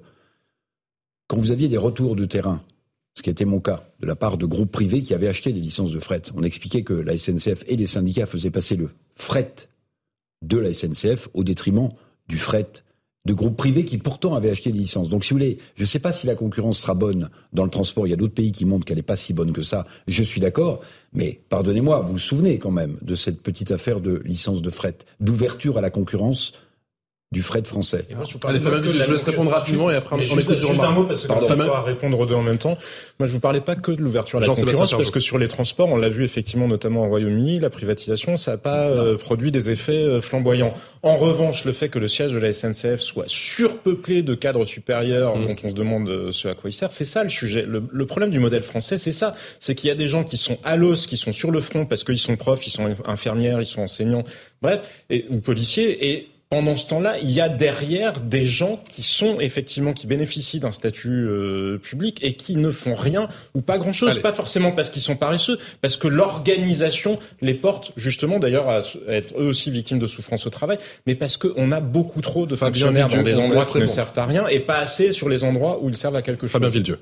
Non, mais je ne laisserai pas dire qu'il y a une armée de réserve de gens euh, qui se. Ah ben, regardez le, Voilà, qui- ratio de cadres à la SNCF par rapport à des entreprises de taille ça, comparable. Ça, ça, c'est une autre difficulté. En tout cas, moi, Ah je, oui, je mais vois le ratio de- de, de- de gens qui sont euh, sur, euh, sur le terrain, et notamment pour revenir aux collègues contrôleurs. Quand je vois ça que dont je vous parle. des- certains collègues contrôleurs m'expliquaient, et je- même moi, je ne le savais pas, que sur des TGV à double niveau, euh, en uni- unité multiple, c'est-à-dire des TGV où il peut y avoir deux fois 600, 1200 personnes, Mmh. Seuls m'expliquaient que ça arrivait qu'il était tout seul Ouais. pour gérer 1200 personnes. Si le train il tombe en panne dans la Pampa, vous êtes tout seul à gérer 1200 personnes alors qu'il fait chaud, mais comment il fait Voilà, et ça c'est la réalité. Alors peut-être qu'il doit y avoir un ou deux Sur services où il y a un peu, un peu de gras, mais je peux vous dire que dans quasiment Non, tous les services, on deux. est, on est à l'os. Allez, Non, mais sur le terrain, juste, Et sur le fret, Messieurs, s'il vous Juste pour plaît. vous Jérôme donner- Marty. Juste pour vous donner les différences. D'abord, sur les périodes de grève. La précédente, c'était en 2015, il y a 7 ans. La précédente, avant 2015, c'était 13 ans avant, en 2002. Donc, en gros, les grèves chez les médecins, c'est tous les 10 ans. Nous, pour nous, celle-là, c'est la dernière chance. C'est ce qu'il faut bien comprendre. Euh, si on réussit pas ce mouvement, c'est la financiarisation qui prendra la main sur la médecine. C'est déjà en train de s'installer. Vous voyez des télécabines qui s'installent un peu partout, ce que j'appelle des cabines Afrique. Il y a eu encore un contrat qui s'est signé dans les Yvelines avec 36 cabines de téléconsultation qui se mettent en place. Vous avez des fonds de pension qui sont en train de mettre la main sur la médecine de ville, et donc des médecins qui deviendront des variables d'ajustement à des fonds de pension ou des grands groupes, etc. Et en face, vous aurez un NHS comme en Angleterre où il restera que les gros hôpitaux publics, les hôpitaux privés rachetant les, euh, les hôpitaux périphériques. Voilà vers où on va. Donc nous, on veut l'empêcher en sauvant la médecine et nous, on n'a rien à vendre. Et la médecine d'excellence, elle est, elle est Mais passée où? actuellement, elle n'existe pas. Quoi. Nous, on n'a rien à vendre. On n'est pas des marchands. On est des médecins. Et tout ce qu'on veut défendre, c'est la qualité du soin. C'est ça aussi les, les, les différences qu'il faut bien comprendre. C'est que c'est vraiment le dernier moment. Là, on est à un tournant. Le système étant moribond, ben, les marchands se mettent dessus. Et ça, c'est dangereux. Et c'est pour ça qu'on bouge, quoi. On a une conscience, quoi. On n'est pas. Et quand vous nous dites, oui, mais il y a, y a, la bronchiolite, il y a la grippe, bien sûr qu'elle y est. Mais le tournant, il est maintenant. Et c'est maintenant qu'il faut gagner. Avec Nolo. Euh, oui, mais comment vous allez Comment vous allez réussir à concilier les deux C'est ça le Alors, problème. Comment on concilie les deux que Non, parce qu'on on disait tout à l'heure, la SNCF, les cheminots ou les employés de la SNCF, ils ont un levier. Mais alors vous, c'est beaucoup plus compliqué parce Eh que oui, c'est très compliqué. la- parce que là, la, la grève, si vraiment vous lâchez l'affaire, alors qu'il y a trois, euh, il y a trois épidémies qui frappent, là, je peux vous dire que votre popularité, ça va pas être Non, terrible. mais, hein. alors la popularité, il y a un ministre qui nous a dit, je crois que c'est Madame Firmin Lebaudot qui a dit, mais j'ai l'impression que les médecins sont de moins en moins populaires. Sans doute confondait-elle son euh, activité actuelle avec celle des médecins. Nous, on n'a pas à chercher à être populaire. hein. Non, mais par C'est- contre, c'est pas notre problème. Ce qui est vrai, c'est qu'il y a une agressivité croissante Oui, concernant les ça- médecins. Ah oui. Et on, a, Oui, on mais en ça, a parlé c'est tout une- à l'heure pendant Ça, c'est une évidence. Mais nous, ce qu'on veut proposer, C'est la même ce qu'on veut protéger, c'est notre système solidaire. On a un système qui est le seul au monde, où on cotise selon ses moyens, on perçoit selon ses besoins. Si on ne réussit pas ce mouvement, Mmh. tôt ou tard, on le perdra. Et le vrai danger, il est là. Alors vous allez me dire, mais comment on finance 50 euros? Parce que c'est vrai, c'est le vrai problème. On dit un point sur l'horizon. Comment on va le financer? Je vous rappelle quand même qu'il y a des mutuelles et des assurances où quand vous cotisez 100 euros, 55 reviennent aux soins et 45 s'en vont en frais de gestion, en opération de communication, en régime prudentiel, etc. Il faut faire revenir cet argent. Je vous signale que ces mutuelles en question et ces assurances, pendant la Covid, n'ont pas sorti ça et ont augmenté leur cotisation de 6% à 8%. C'est ça aussi le vrai scandale. Quand vous avez 90 ans, j'en termine parce que c'est important, Patrice. Quand vous avez 90 ans, que vous avez cotisé toute votre vie à une mutuelle, vous avez peut-être laissé 150 000 ou 200 000 euros à la mutuelle. Au 20e jour, la mutuelle vous dit, monsieur, on peut plus prendre en charge votre chambre seule. Ça, ça suffit, quoi. L'argent, il doit revenir aux soins. Fabien Villedieu, délégué Sud Bah, S'il y a un, un élément euh, en commun qu'on doit avoir, Hum. c'est euh, l'humain, en fait. Et moi, je sais que les collègues, ils nous disent aujourd'hui, on peut plus faire d'humain. Parce que quand vous arrivez dans les gares, eh ben, vous avez plus de, il y avait plus de guichet. Vous avez un guichet automatique. Alors, si vous n'avez pas de carte bleue, bah, tant pis pour vous. Du coup, vous montez dans le train, bah, le contrôleur, vu que vous n'avez pas de billet, parce qu'il n'y a pas de guichet et que le guichet automatique, bah, souvent, euh, il est en panne, bah, du coup, il est obligé de vous aligner. Voilà. Donc, du coup, on trouve dans des situations conflictuelles. Et c'est vrai que moi, je vois beaucoup de collègues, euh, notamment les agents commerciaux, qui, ont, qui disent qu'on n'a plus de relations humaines. Pourquoi? Parce que la SNCF, elle a un objectif tous les ans, moins de 1000 cheminots. Tous les ans, moins de 1000 cheminots. Tous les ans, moins de 1000 cheminots. Eh ben, comment vous faites pour entretenir le rail pour euh, avoir suffisamment de personnes dans les trains, dans les gares, avoir de l'humain? Alors on nous dit oui, mais il y a les smartphones. Faut être moderne maintenant. Voilà. Euh, tu veux ton billet, le smartphone. Bon bah t'es- des fois t'es bien tout seul dans, ton- dans une gare de banlieue à 23 h avec ton smartphone et t'as besoin de voir de l'humain. Les gens sont rassurés de voir des je cheminots. vous parlais tout à l'heure. C'est la logique comptable qui se substitue Ah à l'intelligence des situations. C'est-à-dire qu'il y a des gens dont l'activité est moins utile parce que le monde évolue et, et voilà. Sauf qu'on a tendance à préserver, à maintenir ces, ces structures-là. C'est le cas à l'hôpital. Dans l'hôpital public, dans l'hôpital il y a des tas de, Ferjand. il y a des tas de Il y a métiers qui étaient utiles il y a qui 30 sont ans ou il y a 40 ans, qui ne le sont plus, qui ne le sont plus aujourd'hui, notamment parce que de toute façon, on fait appel à des prestataires privés euh, pour euh, respecter les normes. Mais il y avait des électriciens dans les hôpitaux, il y avait des gens qui faisaient même des potagers. Ces gens-là, on les a gardés ou on en a conservé les postes parce que, comme par hasard, c'était aussi les branches de profession qui étaient les plus syndicalisées. Donc moi, ce que je vous dis, c'est que la rigidité d'une partie du syndicalisme français, avec en face euh, l'esprit totalement technocratique et comptable de gens qui disent bah on s'en fiche parce qu'un agent égale un agent et peu importe que ce soit un agent utile ou un agent qui est devenu inutile, c'est pas la personne qui est en cause, c'est la mission. Eh ben on arrive à la situation dans laquelle on est. Notre meilleur social au monde, comme je vous le disais, eh ben c'est devenu le quasiment. Allez, vous restez avec nous, messieurs. Notre pastille football, comme tous les soirs avec euh, Jacques Vendroux, France-Pologne, Angleterre-Sénégal. On en sait donc un petit peu plus sur le futur tableau des Bleus à la Coupe du Monde. Bonsoir, mon cher Jacques. Jacques Vendroux depuis Doha. Tout va bien Tout va bien. Comment vont les Bleus Et vous, tout va bien bah, Nous, tout va très bien sur ce plateau. Merci, euh, merci de demander. Comment vont les Bleus et surtout, est-ce qu'on en sait un petit peu plus après cet imbroglio hier soir, ce but refusé à Antoine Griezmann à la dernière seconde contre la Tunisie? Mais ben, ça reste quand même euh, une blague parce que Griezmann a marqué son but est valable, quoi qu'il arrive. Vous pouvez regarder dix mille fois, vous verrez que le but est valable.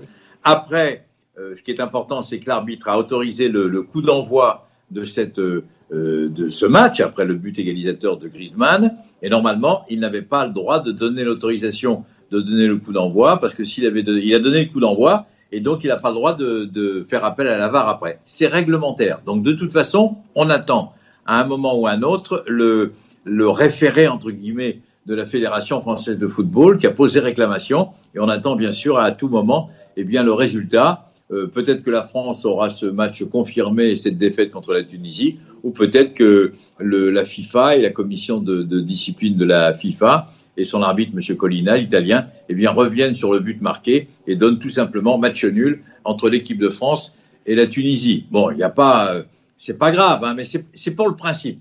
Ça va pas changer la face du monde, très honnêtement. Mais c'est pour le principe, à partir du moment où la France a raison, il est normal que la Fédération française de football eh bien, porte cette réclamation. Attendons. Voilà. On est dans notre droit, nous les Français. Jacques, France-Pologne, c'est, on le sait bien sûr, le prochain huitième, enfin c'est le huitième de finale, c'est la prochaine étape. Dimanche, et on sera bien évidemment avec vous sur CNews et sur Europe 1 pour en parler, mais j'aimerais parler de Stéphanie Frappard et ce cocorico, forcément. Ah oui Non mais attendez, Stéphanie Frappard, c'est la fierté du football français. Elle, a 38 ans, c'est la meilleure arbitre française de tous les temps et c'est l'une des meilleures arbitres du monde. Elle va diriger donc ce match Allemagne-Costa Rica qui est quand même un tout petit peu important notamment pour les Allemands. Eh bien, euh, tout à l'heure, elle a été choisie et quand vous regardez le, le CV de Stéphanie Frappard, c'est la première femme à avoir à disputer, à arbitrer un match de phase finale de Coupe du Monde de football. Première femme. Première femme à avoir arbitré en Ligue des Champions. Première femme à avoir arbitré la Coupe de France première femme à avoir arbitré, je veux dire, euh, la Ligue 1, la Ligue 2, etc. C'est une pionnière et vraiment, elle mérite cette récompense parce que elle a beaucoup de qualités humaines. Elle fait partie du, du, district du Val d'Oise et elle a été formée euh, par, euh, elle a été formée par Patrick Lermite, ancien arbitre international, qui a été son, son, son mentor pendant toutes ces années. Et vraiment, tout le monde est content parce que c'est la première fois qu'une femme, eh bien, rentre dans ce, dans ce, dans ce quota très particulier des, des arbitres d'une Coupe du Monde de football. Voilà, elle mérite amplement cette récompense parce qu'elle est brillante. Voilà, et tant mieux pour le foot français. Merci mon cher Jacques, c'est donc la fin de ce punchline. On parlera bien évidemment foot ce soir sur l'antenne d'Europe 1 avec cette spéciale à 19h15, spécial foot avec l'ami Lionel Rosso, ce Allemagne-Costa Rica qui sent bien évidemment la poudre. À 19h le JT euh, pas le JT, pardon, mais le journal, euh, bien évidemment, avec Hélène Zelani. Et puis, dans un instant, sur CNews, face à l'info avec toute la bande de Christine Kelly. Passez une excellente soirée, notre compagnie.